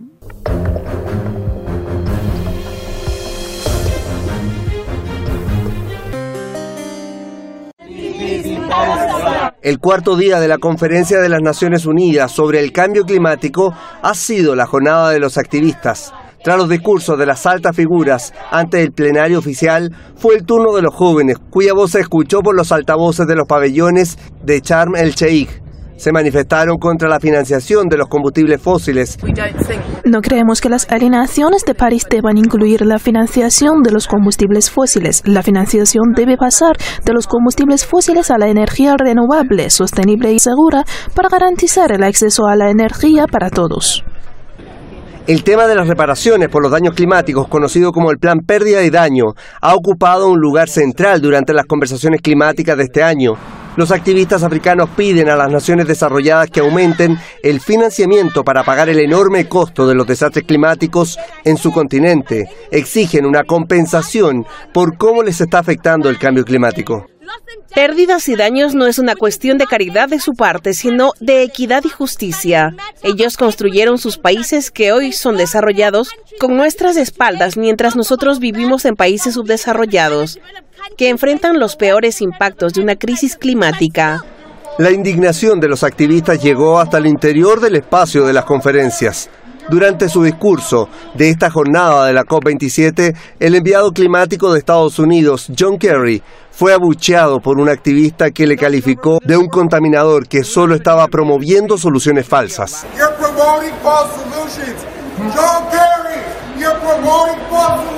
El plan criticado de Kerry aspira a que las compañías financien la transición energética en los países menos desarrollados a través de créditos de emisiones.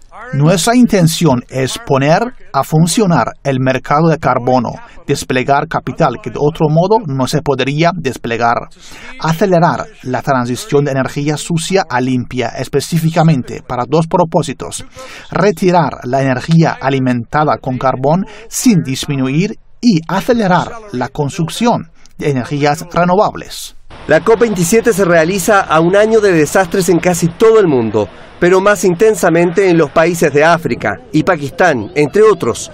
Las potencias mundiales más ricas se han mostrado reacias a aceptar que tienen responsabilidad por sus emisiones históricas, pero hasta el momento no han brindado el nivel de apoyo que las naciones en desarrollo dicen que necesitan. Osvaldo Canales con información de Sare Mogimi, Hispan TV Noticias.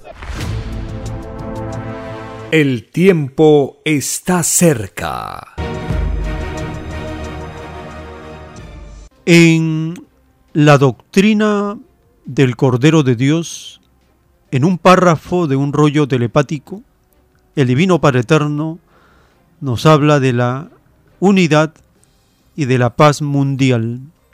La bestia dividió al mundo porque así le convenía, la unidad nunca le agradó, porque la unidad del mundo la habría descartado como sistema de vida.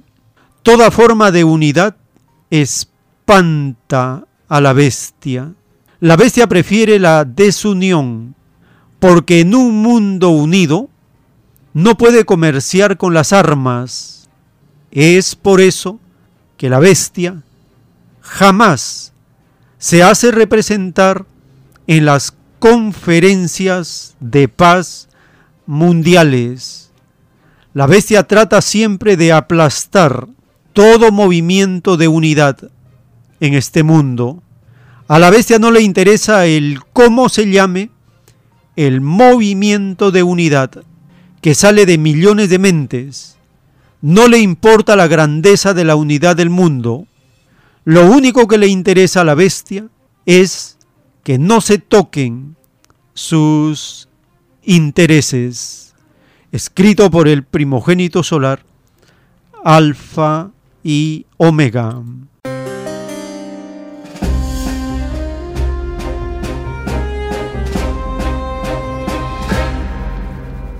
En Francia se realiza el llamado Foro de París sobre la paz y se enfoca en restablecer el diálogo en Sudamérica.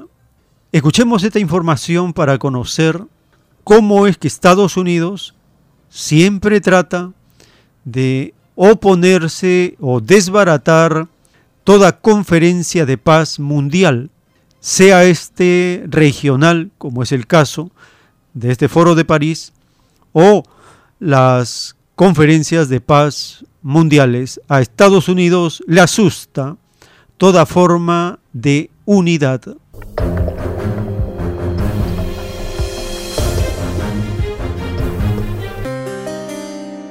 En Francia se desarrolla el Foro de París sobre la paz. Este año está marcado por el protagonismo de América Latina. En el centro de atención está un posible restablecimiento del diálogo oficial entre los representantes del gobierno venezolano y la oposición. El encuentro a puertas cerradas, organizado por iniciativa del Elicio y respaldada por los integrantes del foro, puede dar un impulso a las conversaciones interrumpidas hace 13 meses. Entre los que apoyan este paso están los presidentes de Colombia y Argentina, Gustavo Petro y Alberto Fernández. El oficialismo venezolano está representado por Jorge Rodríguez, presidente de la Asamblea Nacional, quien ya participó en varias rondas de negociaciones en México. Por la oposición está el enviado de Juan Guaidó, Gerardo Blight. Gustavo Petro tomó la palabra en el evento. En su discurso abordó las raíces de la polarización y la inestabilidad en Venezuela, que según él consisten en la lucha por los recursos que posee la nación. En su intervención también estuvo presente la crítica hacia la política antidrogas, que según el mandatario es peor que cualquier guerra. Venezuela, bloqueada. La presión sobre Venezuela que sufre de una polarización política y de una inestabilidad democrática indudable, tiene que ver con el petróleo que está en el subsuelo. Y en el caso colombiano, el acicate, el fogonero también está en el mundo.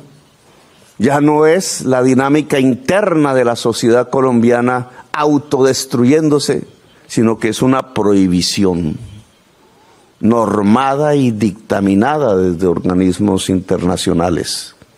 Prohibir la hoja de coca, que no es más sino un vegetal. La región más violenta del mundo hoy no es Ucrania, no es el Medio Oriente, no es Irak, no es Libia.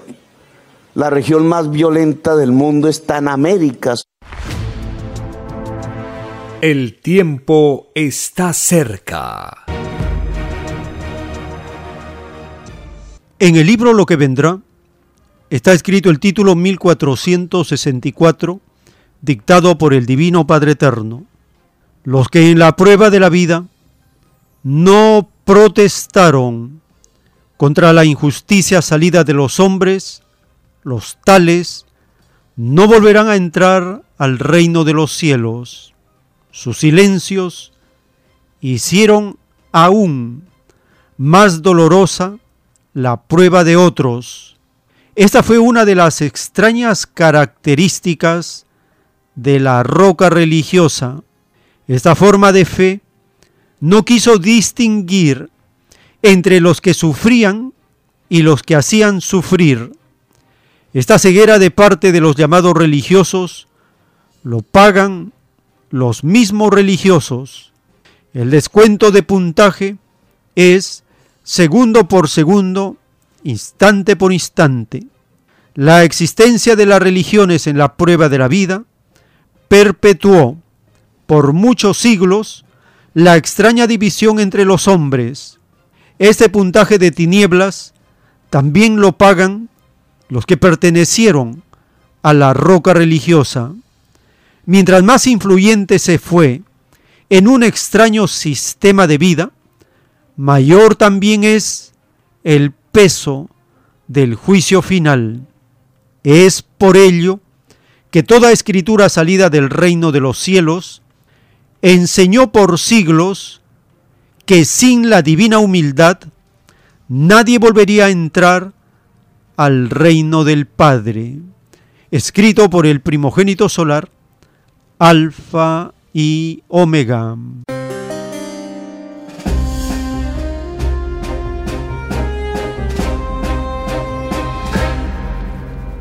Los que no protestaron contra la injusticia salida de los hombres no volverán a entrar al reino de los cielos.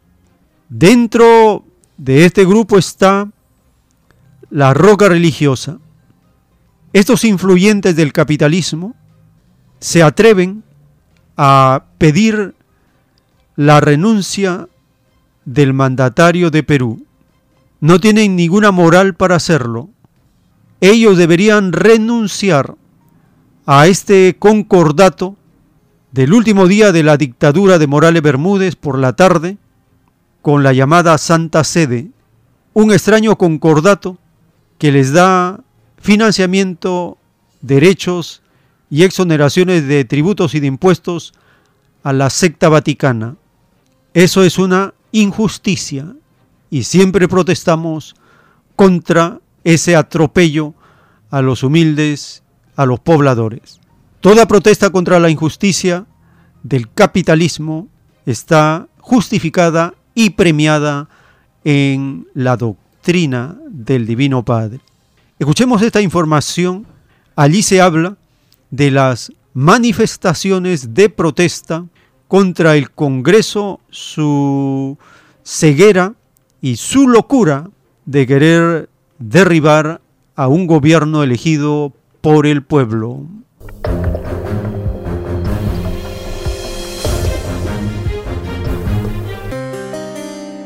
Movilizaciones en el corazón de Lima. Manifestantes marcharon en la capital de Perú en apoyo al presidente Pedro Castillo y pidiendo el cierre del Congreso. Estamos pidiendo el cierre del Congreso para cerrar este nido de ratas que, que lo único que hacen es, lo único que hacen es Que se cierre el Congreso. Y si es posible, hasta dar la vida. Hemos venido decididos. Pero la escena terminó en enfrentamientos con la policía, quienes dispararon gases lacrimógenos y reprimieron con palazos a los miles de ciudadanos que ocuparon las calles. Esto sucede días después de que la oposición pidiera la inhabilitación de Castillo bajo la acusación de traición a la patria todos autoconvocados. Acá son agrupaciones de todas las regiones. Acá hay de las 25 regiones. Acá estamos todos autoconvocados. Estamos reclamando nuestros derechos de nacimiento y vida, porque ya estamos hartos de los congresistas comechados que lo único que hacen es sacar leyes para su beneficio.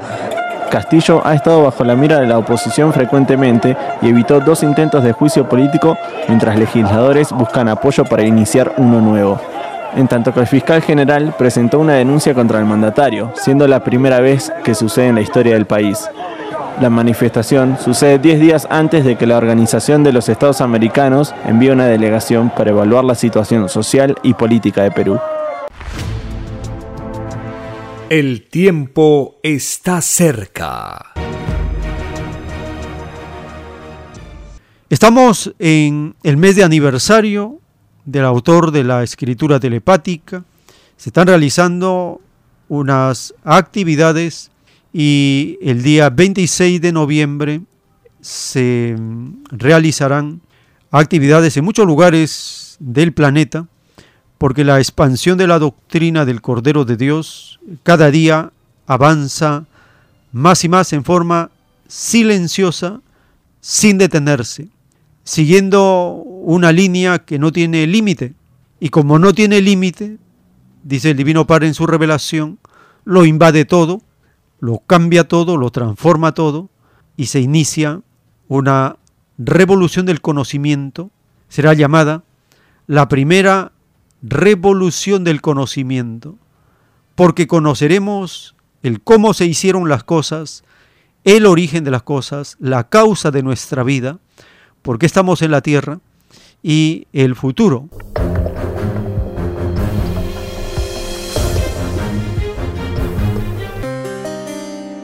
Así, estamos llegando a los minutos finales de esta intensa jornada informativa. Nos hemos dado una vuelta por varios campos del saber, por varios espacios y hemos comprendido algunos puntos en base a la divina revelación. Nos actualizamos en conceptos y términos y lo más importante, que nuestra fe se fortalece al saber que es la única que puede derrotar al demonio llamado capitalismo. La fe vence al capitalismo. Y la fe ilustrada en las Sagradas Escrituras y los mandamientos es la barrera más formidable para que el capitalismo avance. Es por eso que en todo lo volante que repartimos, que distribuimos, en la parte posterior están los diez mandamientos, porque es el arma más poderosa para destruir al extraño sistema de vida que no está en el Evangelio, que nadie lo pidió y que ha surgido como un accidente, como un fenómeno, como un bicho raro en esta prueba de la vida. Les agradecemos por habernos acompañado. Un gran saludo a todas las familias que nos siguen y comparten estas ediciones y si el Divino Padre Eterno lo permite, hasta una nueva jornada informativa.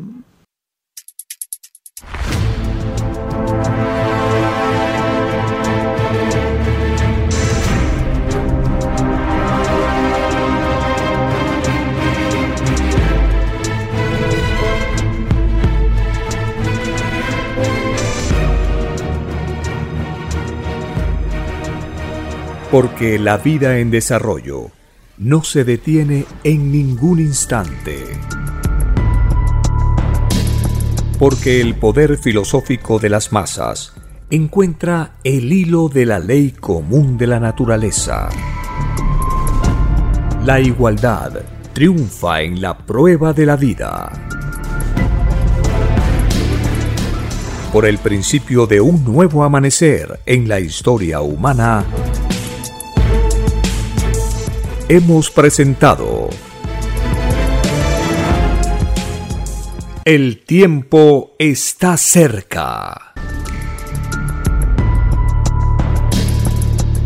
Para ver el reino de Dios, para vivir el nuevo estado de cosas del nuevo mundo.